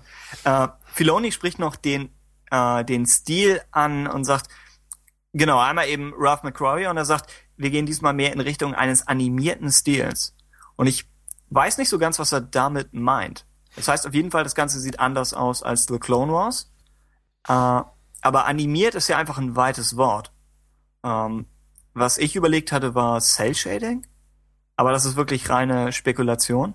Und ich dachte, es ist nicht so ganz einfach, den Stil von Concept Art zu imitieren, weil gerade die Ralph McQuarrie Concept Art ist ja noch klassisch, traditionell gemalt. Das heißt, alles, was du siehst, hat eine bestimmte Textur und eine bestimmte, ähm, ja, eine bestimmte Farbigkeit, aber die kann man übernehmen. Trotzdem ist es schwierig, über, über reines Cell Shading sowas zu wiederholen.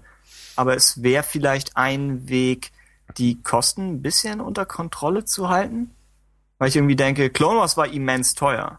Und das hat, glaube ich, auch ein bisschen vielleicht mit dazu geführt, dass es früher geendet ist als geplant. Und es kann natürlich sein, dass, dass Disney sagt, wir wollen einen etwas anderen Look dafür haben. Ähm, aber es, ja, wir wissen nicht wirklich, was wir aus Animated Style, was wir daraus machen sollen. Hast du diesen, diesen Disney-Kurzfilm gesehen, der letztes Jahr, glaube ich, den Oscar gewonnen hat? Oder dieses Jahr? Paperman? Genau. Äh, ich habe nur einen Trailer gesehen. Aber ja, soll. Der hat ja so einen Mix aus, aus 2D und Genau, 3D. genau. Ja. Also er, er ist auch wirklich grandios. Ähm, Oha. Und ähm, so ein Stil wäre natürlich auch recht interessant. Ne? Also so vom optischen ja auf den ersten Blick, also auf Standbildern würde man sagen, das sieht halt aus wie so ein typischer Disney handgezeichneter Zeichentrickfilm. Ja. Ähm, aber im Film selbst in, in Bewegung siehst du natürlich, es ist eigentlich ein 3D animierter Film. Ne? Ja. Und äh, das ist jetzt mehr als Cell Shading, würde ich sagen, weil Cell Shading trifft das nicht ganz, weil ja, ich glaube, es ist eine neue Technik. Ich hatte irgendwas drüber gelesen. Genau, es sieht halt einfach unglaublich toll und unglaublich schön aus und verbindet so beide Welten so, ein- so ein bisschen. Einmal äh, diesen künstlichen Look, den man vielleicht von 3D-animierten Filmen kennt und auch da ja auch schätzt, ne? ähm, aber auch diesen gezeichneten Look und ich kann mir schon vorstellen, dass das äh, auch in einer Star Wars Umgebung funktionieren könnte. Die Sache ist halt nur, ich weiß jetzt nicht, du sagst, es ist eine neue Technik, hat man dafür jetzt ein neues Verfahren entwickelt, um das auch in Serie kostengünstig zum Ja. Beispiel herstellen zu können, ne? weil ähm, es kann natürlich sein, dass es ein unglaublich aufwendige Prozesse sind, um diesen Look hin, hinzukriegen und dann fällt das natürlich für so eine Serie flach. Mhm. Ne? Aber naja, Ich kann es ich kann's nicht sagen, weil bei Paperman ja wahrscheinlich noch reinging, dass der Stil erst entwickelt werden musste. Das heißt, jetzt ein Jahr später und wo man das Ganze schon kennt, ja, vielleicht kann man sagen, ja. Ich meine, sie sind ja jetzt unter dem Disney-Banner. Also das wäre eine Verbindung. Vielleicht kann man sich da Leute holen, aber Ja, Ja. Disney und Pixar ne, und ich meine, eigentlich kann es sie ja animationstechnisch gar nicht besser treffen, ne, weil das sind ja nun wirklich die Ja. Menschen, die von Anfang an dabei waren und nach wie vor finde ich, ist Pixar in seiner Zusammenarbeit mit Disney einfach ungeschlagen. Also da, ich sehe die jetzt nicht, also ich sehe zum Beispiel DreamWorks äh, Animation gibt's da noch und so weiter. Ich Mhm. sehe die nach wie vor nicht auf Augenhöhe mit solchen Pro Produktionen wie, wie Pixar. Vielleicht animationstechnisch stellenweise, aber man muss auch eine schöne Geschichte verbinden Ja. können mit dem Ganzen und da finde ich, sind Disney und Pixar einfach immer noch Ich- ein bisschen voraus. ich werde mich aussprechen für äh, How to Train Your Dragon. Im Deutschen unter dem fragwürdigen Titel Drachenzähmen leicht gemacht. Ja, Äh, der ist von DreamWorks. Okay. den finde ich irrsinnig gut gemacht. Äh, von der Geschichte her. Von der Animation merkst du tatsächlich, dass es vielleicht nicht exakt den Aufwand hat. So ein paar der Hintergrundcharaktere würde ich sagen, da steckt Pixar immer noch mehr Mühe rein. Vielleicht haben sie auch ein anderes Budget. Aber ja, und unterm Strich ist, ist DreamWorks, genau, sind sie so ein bisschen. Also sie haben ein anderes Budget. Also ich war ja, Ja. heute, war ich in, ähm, sag schon, in Monster Uni Mhm. und da lief wieder ein Vorfilm äh, über einen blauen Regenschirm, nee, über einen roten Regenschirm, genau.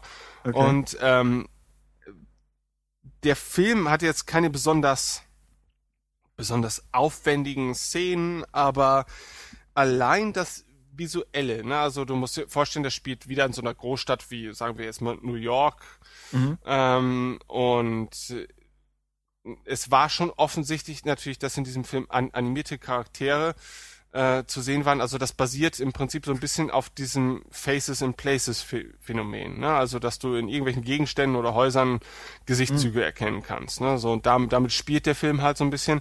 Aber die visuelle Qualität, das war im Prinzip Fotorealismus. Ne? Und ähm, man hätte sich eigentlich also ich stellte mir schon, schon die Frage, das sieht so realistisch aus, dass es wahrscheinlich einfacher gewesen wäre, den Film in der Realität zu drehen, und dann die, die animierten Elemente noch hinzuzufügen, anstatt sich die Mühe zu machen, das alles komplett zu, zu äh, in, in CG zu realisieren. Mhm. Aber natürlich so die, diese Kurzfilme sind für Pixar auch immer so ein bisschen eine Fingerübung und auch so ein bisschen ja Werbematerial, um zu zeigen, hey, ne, du siehst jetzt diesen abendfüllenden Film an, aber wir basteln hier nebenbei auch noch an ganz anderen Dingen und so sieht das teilweise bei uns aus. Ja. Und ähm, naja, Ja. Mir fiel eine Sache noch ein zum Thema der Stil von Rebels. Es ist äh, so ein bisschen im Fandom der Gedanke aufgekommen, oh, wenn der Stil diesmal anders ist, dann kann man ja mehr in eine realistischere Richtung gehen und man kann in Richtung Motion Capturing gehen. Und ich verstehe den Wunsch danach und ich glaube, es wird früher oder später passieren, aber ich würde nicht in Rebels damit rechnen. Weil Motion Capturing einfach, das ist einfach was, das momentan nur budgetmäßig, glaube ich, und von der Komplexität her nur in Kino wirklich machbar ist. Ich glaube, wir haben von Dave Filoni eine Aussage äh, von vor einer Weile, dass sie mal versucht haben, für die Wookies in Clone Wars Motion Capturing zu machen, Hm. aber dass die Daten, die sie am Ende bekommen haben, dass die so kompliziert waren, dass die Auswertung sozusagen den Aufwand nicht rechtfertigt.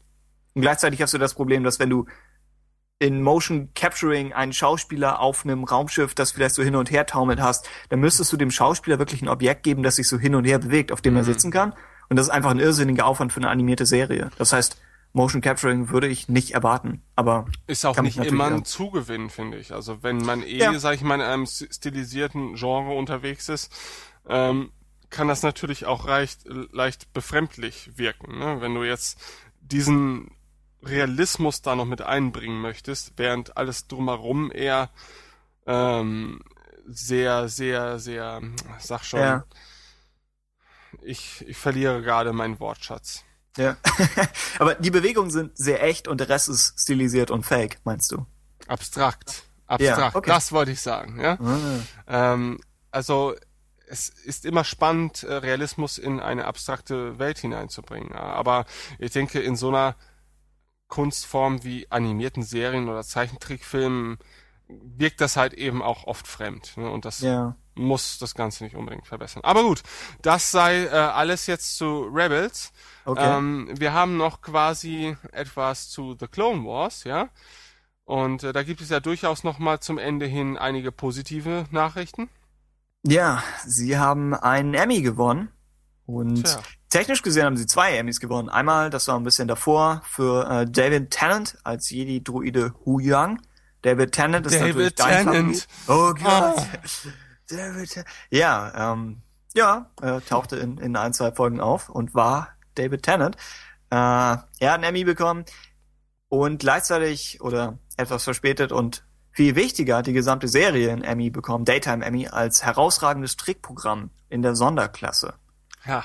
Hat sich dabei durchgesetzt gegen Legend of Korra, das ich tatsächlich sehr gut fand, äh, und Dan Versus, über das ich nicht viel wusste. Ich habe es recherchiert. Es geht um einen Typen namens Dan, der Probleme mit der Welt hat. Äh, wovon es auch handelt. Clone Wars hat ihn, hat ihn ausgestochen. Äh, das, der Preis wurde empfangen von äh, George Lucas, der auch eine kurze Rede dazu gehalten hat und der nochmal betont hat, dass er nicht oft Preise gewinnt, weil er ja auch immer so ein bisschen, was den Rest der Industrie betrifft, er steht ja immer so ein bisschen außen vor und hat ja immer ein paar. Er ist ja selbst noch ein Rebell innerhalb der, der Filmindustrie äh, und hat deswegen nicht so viel gewonnen, obwohl er diesen wahnsinnigen Einfluss gehabt hat. Und deswegen ist es für ihn immer schön. Dave Filoni natürlich auch und außerdem noch Carrie Silver, der Produzent, und Athena Portillo, glaube ich, Produktionsleiterin, äh, standen auf der Bühne. Ist der erste Emmy für die Serie überhaupt, jetzt in der fünften Staffel. Äh, und was, was mir aufgefallen ist, ich glaube, ich hatte in der letzten Folge oder so gesagt, dass sie, oh, vielleicht haben sie einen Emmy bekommen, weil die Serie jetzt endet. Aber ich hatte verpennt, dass sie, äh, dass sie jetzt erst gewechselt sind für die fünfte Staffel ins Vormittagsprogramm in den USA. Äh, zum einen dachte ich, das macht keinen wirklichen Unterschied, auch wenn das ganze Daytime Emmy heißt. Äh, und zum anderen sind sie in Deutschland, glaube ich, schon vorher gewechselt. Ich glaube, sie sind hier auch abends gestartet, dann sind sie nach vormittags, dann sind sie, glaube ich, wieder in den Abend rein, in so gesammelten Batzen. Ging so ein bisschen vor und zurück. Jedenfalls waren sie hier jetzt äh, zum ersten Mal wählbar und haben auch sofort gewonnen. Also Daumen hoch. Sehr, sehr löblich. Tja. Möchtest du noch anrührende Worte dazu sagen? Nein, nein, nein, die. Tränendrüse ich, ich, ähm, ich finde das durchaus durchaus verdient, wenn denn Ja. in dieser Form ist The Clone Wars auch durchaus einzigartig. Es gibt ja eigentlich keine vergleichbare Sendung. Äh, Und The Clone Wars äh, ist auch immer unterschätzt wird das Ganze, glaube ich, ne? Weil äh, ich denke, da wird doch schon ein ein sehr großer Aufwand betrieben, um diese Sendung zu realisieren oder wurde betrieben. Ähm, und das hat sich letztendlich vielleicht dann auch ausgezahlt. ne? Und natürlich hat diese Serie auch viele Schwächen. Ähm, aber ich denke, das, das können viele Serien, müssen das von sich behaupten. Ne? Da läuft auch nicht immer alles gut. Auch Game of Thrones hat Schwächen. Ne? Ja, klar. Ja, durchaus. Ne? Aber ähm, Leute wie ich ignorieren das einfach. Du kennst auch die Bücher nicht. Das macht es dir leichter. Äh, Das richtig, ne? Also Ja. das ist, ich bin da in, in einem Zwiespalt. Ne? Ich lese unheimlich gerne, ne? aber mit diesen Büchern habe ich mich tatsächlich vorher nie beschäftigt. Ne? Also noch nie. Und jetzt will ich sie einfach nicht lesen, um mir die Spannung innerhalb der Serie nicht äh, zu, zu zerstören. Ne? Ja. Wenn, denn, denn die Serie baut ja sehr darauf, ne? auf Cliffhanger und und unvorhergesehene Ereignisse und ähm, ich glaube, äh, da kann man für sich selbst dann immer noch so ein bisschen Spannung besser genießen, wenn, wenn man die Bücher eben noch nicht gelesen hat. Ne? Aber Ja, ja. Mich, es hindert mich ja nicht daran, also ich lese jetzt halt derzeit Band 1 und dann halt Band 2, ne? So, Ah, ja, so um okay. die Geschichte zu, zu vertiefen, aber dennoch möchte ich mich von der Handlung überraschen lassen. Gut, aber Ja. wir schweifen wieder mal ab und wir schweifen in dieser Sendung ständig ab. Es kommt immer Ähm. noch der Game of Thrones Podcast. Mal schauen. Ja, mit Sicherheit. Also wir Erst- werden irgendwann mal einfach ein Special äh, dazu rausbringen, damit wir all unser unser Genau. Gesabber und unsere Gedanken zu Game of Thrones endlich mal in eine gepresste Form stecken können, damit wir euch zumindest nicht jede Woche damit belästigen können. Aber Ja. wir haben euch dann so lange schon damit angefüttert, dass ihr vielleicht selber neugierig auf Game of Thrones geworden seid. Ja, also Mhm. Star Wars Fans, guckt euch diese Serie an. Ja, sie ist, wie ich finde, zu Recht eine der gehypten Sendungen unserer Zeit. Ne? Ja. Und ähm, die hat auch Schwächen und ich kann mir auch denken, dass Leute, die, wenn, wenn sie die ersten zwei, drei Folgen sehen, erstmal nicht so viel damit anfangen können, ne? weil die, die Staffeln beginnen immer sehr ruhig äh, und enden dann meistens sehr dramatisch. Aber gibt der Serie eine Chance und ihr werdet also was Serien angeht, äh, unglaublich gute Unterhaltung bekommen, die dann auch visuell noch ähm, sehr beeindruckend ist, was ja für Star Wars-Fans vielleicht auch immer eine Komponente ist. Das ist aber nicht familienfreundlich, sollten wir dazu sagen, vielleicht, falls wir auch Das jüngere. stimmt. Lasst haben. eure Kinder das nicht gucken und das ist jetzt nicht so wie eure Kinder sollten kein Term- Terminator oder so gucken und tun's halt trotzdem, ja. Mhm. Game of Thrones ist nun wirklich nichts für junge Gemüter, allein aufgrund der Tatsache, dass kaum eine Folge ähm, vergeht, in dem keine Geschlechtsteile von weiblichen oder auch männlichen Charakteren zu sehen Ja. sind. Okay. Ja, ich weiß gar nicht, äh, warum ich darauf jetzt so Bezug nehme. Du hast das an, angesprochen. Ich wollte gar nicht auf die ich nicht. Ich? Geschlechtsteile von Menschen. Ah, die habe ich Äh, nicht angesprochen. Nein, Ah. warum solltest du sie auch ansprechen? Sie können nicht hören. So, Okay, nächstes jetzt Thema. eine letzte Aussage noch zu, Ga äh, zu Game of Thrones, zu The Clone Wars. Kevin Keiner, den ihr kennen solltet, oder vielleicht auch nicht, als Komponisten Hm? der Soundtracks von The Clone Wars, hat sich äh, geäußert in einem Podcast, Full of Sith nennt sich dieser Podcast, ja. Unglaublich, Sehr dass- unterhaltsam. Ja, aber auch schade, dass er nicht zu äh, bei, bei uns zu Gast war, zuallererst, ne? Was ja doch durchaus angebracht gewesen wäre. Ähm, Wir würden ihn wahrscheinlich fragen, was er von dem Soundtrack von Game of Thrones hält. Und nach so einer halben Stunde wäre er einfach nur noch wütend auf uns. wahrscheinlich, ja. Ähm, auf jeden Fall hat er angedeutet, dass es wohl noch in etwa zehn Folgen an Bonusmaterial für The Clone Wars geben soll. Man weiß natürlich immer noch nicht, ob es dann tatsächlich zehn Folgen sind oder ob man das Ganze vielleicht in ein, zwei, drei Filmchen oder so aufteilen wird. Ähm, Es ist auch so, dass er angemerkt hat, dass einige Folgen wohl schon für die äh, fünfte Staffel vorproduziert wurden und ähm, in dem Sinne man natürlich jetzt schon etwas auf Halde hat. Ne? Ja, wir haben die Clovis-Folgen, die ursprünglich in der fünften Staffel hätten gesendet werden, sein, äh, werden sollen, Und wir haben auch Szenen äh, in einem der Trailer für Staffel 5 gesehen. Ich glaube, es gibt so eine Surf-Szene mit Embo, das ist dieser Kopfgeldjäger mit dem extremen Hut. Ähm, die hat man zum Beispiel gesehen, Sachen mit Clovis selbst, er tauchte ja auch mal vorher in der Serie auf. Das heißt, die bekommen wir auf jeden Fall und dazu nochmal zehn Folgen, die noch in Arbeit sein sollten. Also schon am Ende eine halbe Staffel mindestens. Also schon, ja, so einiges. Genau, wie du sagst, wir wissen nicht, ob es tatsächlich einzelne Folgen sind oder ob sie es zusammenschneiden irgendwie in Filmform. Es ist halt sehr viel für, für lediglich Bonusmaterial, aber ein bisschen wenig vielleicht für eine eigene Staffelveröffentlichung. Ja, mhm. knifflig. Ähm, außerdem hat er angekündigt, oder äh, nicht angekündigt, er hat gesagt, er hofft, dass es nochmal ein äh, Soundtrack-Album geben wird. Äh, es gab eins für den Film und ich meine, es waren auch nur Sachen vom Film drin. Ich glaube, es war nichts von, ähm, von der ersten Staffel. Aber ich meine, den Soundtrack zum Film haben sie damals auf CD rausgebracht. Aber ab dann gab es nicht so wirklich was. Ähm, du als Musiker, würdest du, hast du bestimmte, bestimmte Tunes aus Clone Wars im Auge, wo du gesagt hast, nee. die hätte ich gerne nochmal gehört? Ehrlich gesagt nicht. ja, ähm, also ich, ich weiß, an einer Stelle kam mal E-Gitarre.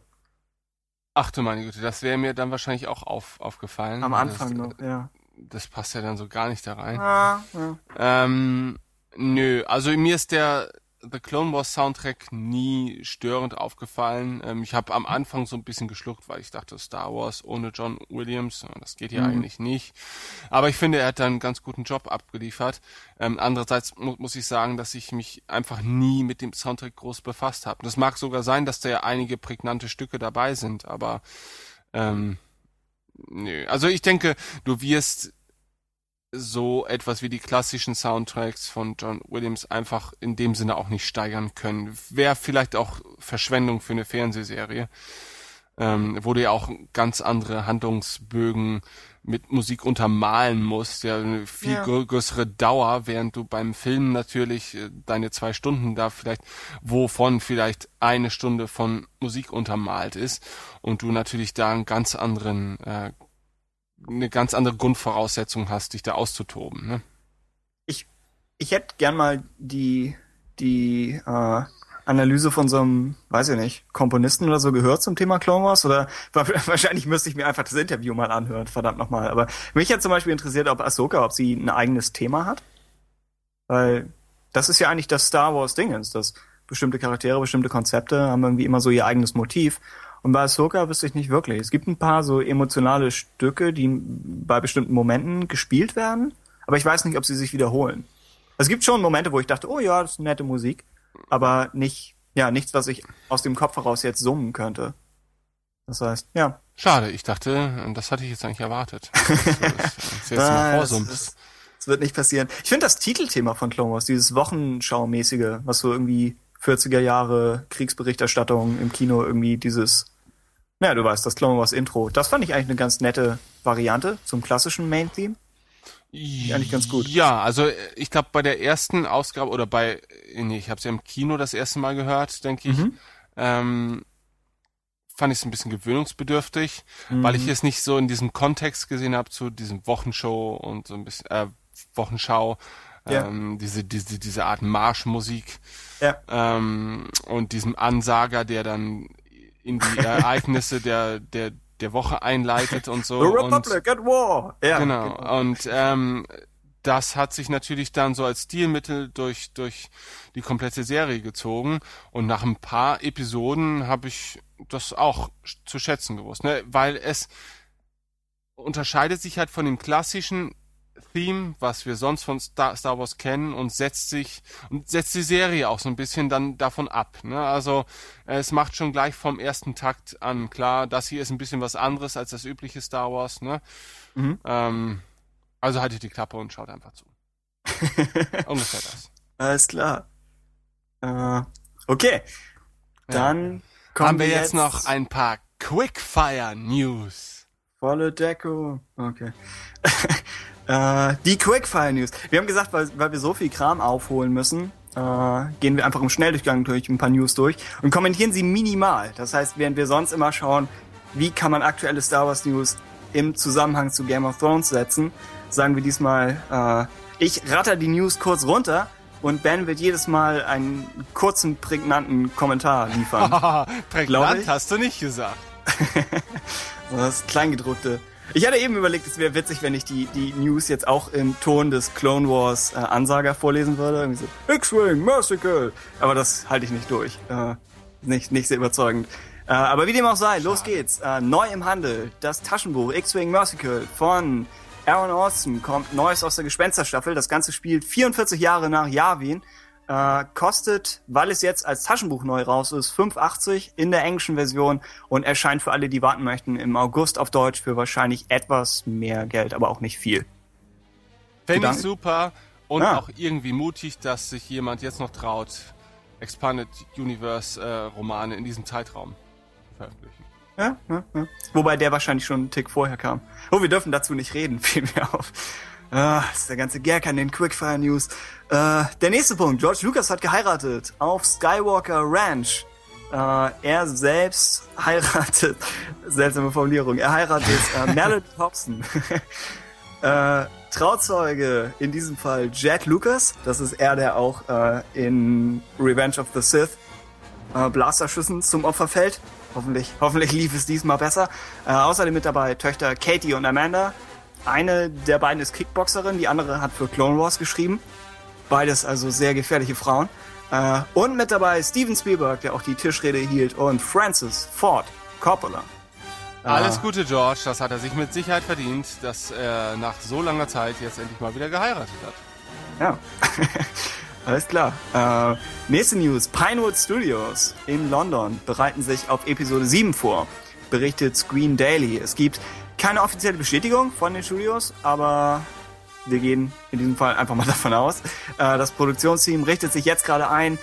Äh, andere Trivia zum ganzen Avengers 2 wird da filmen. Äh, die James Bond Filme wurden wiederholt da gedreht. Und es ist, ich meine, wir wissen nicht so viel über Studio, das heißt, wir können nicht so viel dazu sagen. Aber die Tatsache, dass das Ganze in England gedreht wird, dicht bei, bei London, äh, sagt ja so ein bisschen was darüber, was vielleicht für Schauspieler, für Statisten oder für kleinere Rollen angeheuert werden. Genau wie bei Episode 2 ja auch viel so aus Australien, Neuseeland kam. Ja? Finde ich okay. gut. Finde ich gut, dass sie das tun. Da kann man keine Meinung zu haben. Das ist einfach eine Okay. Tatsache. Meinungsfrei. Äh, nächster Punkt. Äh, folgendes Besetzungsgerücht. Äh, Dominic Monaghan in Episode 7, Fragezeichen. Er wurde in einem Interview, wenn man es so nennen will, er wurde ganz kurz gefragt, äh, sind Sie dabei, Star Wars? Und er hat den Kommentar verweigert. Sagte, fragt J.J. Abrams. Das heißt, es sei mal dahingestellt, was das bedeutet, potenziell nichts. Was sagst du? Vielleicht sollten wir kurz erwähnen, wer das überhaupt ist. So. Äh, ein Schauspieler natürlich, ne? vor allen Dingen natürlich bekannt durch die Serien Lost. Da hat er Mhm. den Charlie Pace gespielt. Oh ja. Aber äh, dem größten Publikum wahrscheinlich bekannt durch die Herr der Ringe Trilogie, wo er Mary Brandybock gespielt hat. ja? Und wer jetzt immer noch Mary und Pippin verwechselt, ja, dem erkläre ich jetzt noch nicht mehr die, die äh, Details. Ähm, aber ich mag ihn. Ne? Ähm, ich weiß jetzt nicht unbedingt, ob, ob ich ihn in Star Wars haben müsste. Also, pff. also da bin ich auch neutral, denke ich. Ich denke, das muss nicht unbedingt sein. Ähm, vielleicht reicht es auch, dass er schon in einem Mega-Franchise eine Hauptrolle spielt. Ähm, weiß ich nicht. Habe ich keine Meinung zu. Ist als Gerücht mal interessant zu sehen. Ja. Okay, weiter zum Hörerfeedback. Radio Tatooine. Hörerfeedback. Ja, okay. Wir lassen ja das Thema der Woche diese Woche aus und gehen damit äh, direkt hinüber zum Hörer, Hörerfeedback. Hörer. Hörerfeedback. Und davon gab's eine ganze Menge. Das hängt wahrscheinlich ein bisschen damit zusammen, dass es einen Artikel über unseren Podcast bei starwarsunion.de gab, ja. Dieser Seite, ohne der Ausgaben wie die heutige zum Beispiel überhaupt nicht entstehen würden. Ähm, und äh, seitdem hat sich da doch äh, hörertechnisch enorm was getan. So viel darf ich sagen, so viel darf ich verraten. Und dementsprechend kamen auch deutlich mehr Reaktionen eigentlich, als es sonst üblich der Fall war. Ne? Ähm, das kann man auch festhalten. Das sagt natürlich noch nichts über die Qualität der Reaktion aus, denn unsere wenigen Fans vorher waren uns natürlich genauso lieb, wie die vielen es nun sind. Ja. Richtig? Wir haben, wir haben keine Favoriten. Äh, genau, wir, wir dachten, äh, wir lesen irgendwie als, als Ehrerbietung, falls das ein Wort ist, lesen wir irgendwie alle mal vor, die äh, nettes Feedback gegeben haben oder die gesagt haben, hey, ich bin da, ich existiere und ich höre mir an, was ihr so macht. Äh, und wir, ja, wir rattern die Namen einfach mal abwechselnd runter. Wir haben sehr viele, äh, wir haben sehr viele iTunes-Reviews Ja. bekommen. Ähm, äh, unter anderem von Dennis Encham. Ja. Von Tommy 238. Oder auch von Trexens Kiffy. Ah, ah, Trax ah Fan. Traxen Sci-Fi Fan. Ja, Okay. genau. Ich habe keinen Buchstaben dazu gemogelt, tatsächlich. Okay, gut. Jackson Sci-Fi-Fan. Äh, Full Minus. Oh ja, oder auch vom Dom in Dresden. Meine Güte, wer hätte gedacht, dass dieses riesige Gebäude einen so kleinen, unbekannten Podcast. Auf seine alten Tage. Man hört unsere Stimmen da hallen.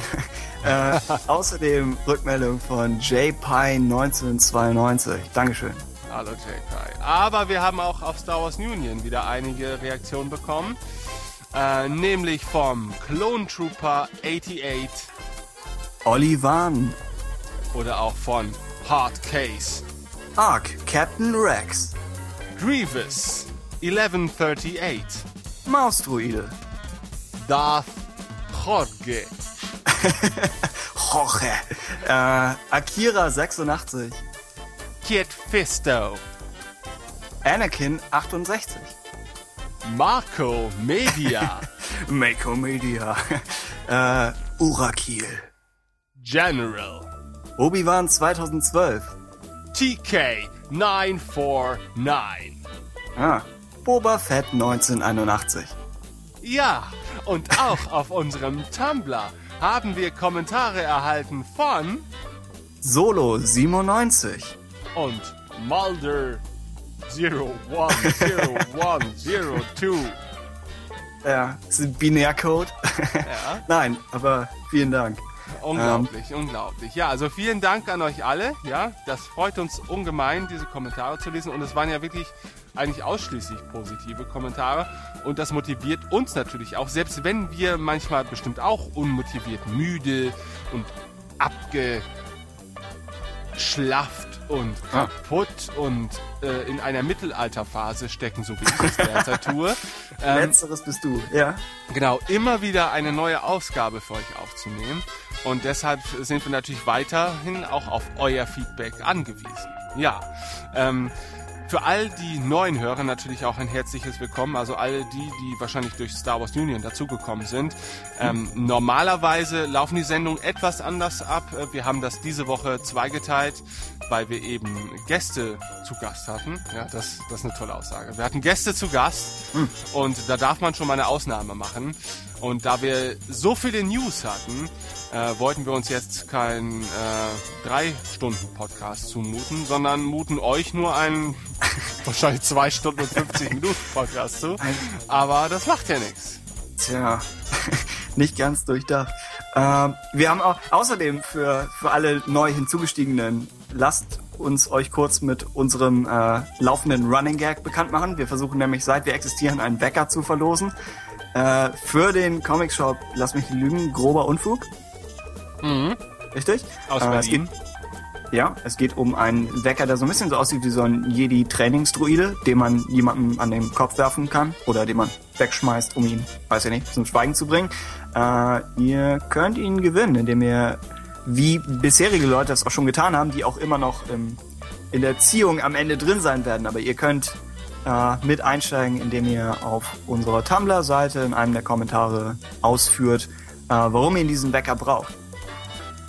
Keine Panik, es wird nicht mehr allzu lange dauern. Ja? Genau, die, ja. Die Lostrommel hier in meinem Schlafzimmer, äh, ist, die muss sich mittlerweile so vergrößern, dass meine Freundin sich mittlerweile beschwert hat, Ja. weil, ähm, weil wir einfach keinen Platz mehr für unseren Kleiderschrank haben. So, also das heißt, in, in, in, in ja, Kürze folgender Bälde, um das Ganze möglichst möglichst lose zu formulieren, werden wir diesen Wecker wirklich verlosen. Er existiert wirklich.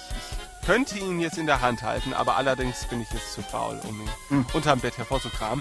Ähm, und nach wie vor sind wir dem Comic Shop Grober Unfug unendlich dankbar, ähm, denn durch diesen Laden und die beiden treuen Zuhörer, die diesen Laden betreiben, betreiben ist es überhaupt erst möglich, dass wir dieses äh, Gerät verlosen können. Ja.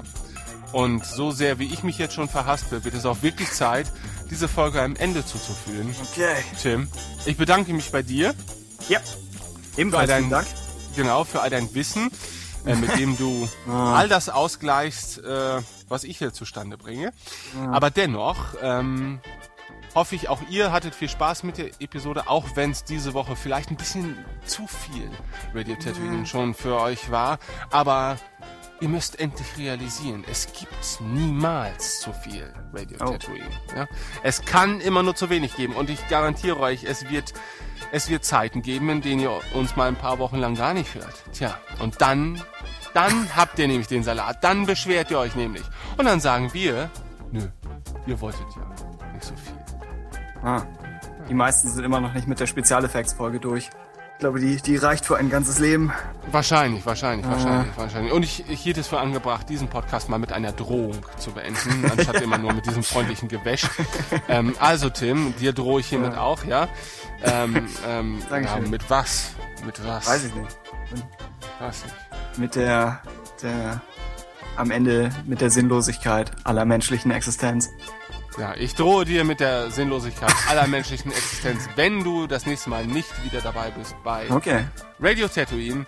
Auf Wiedersehen, ihr Lieben. Ja, macht's gut. Tschüss.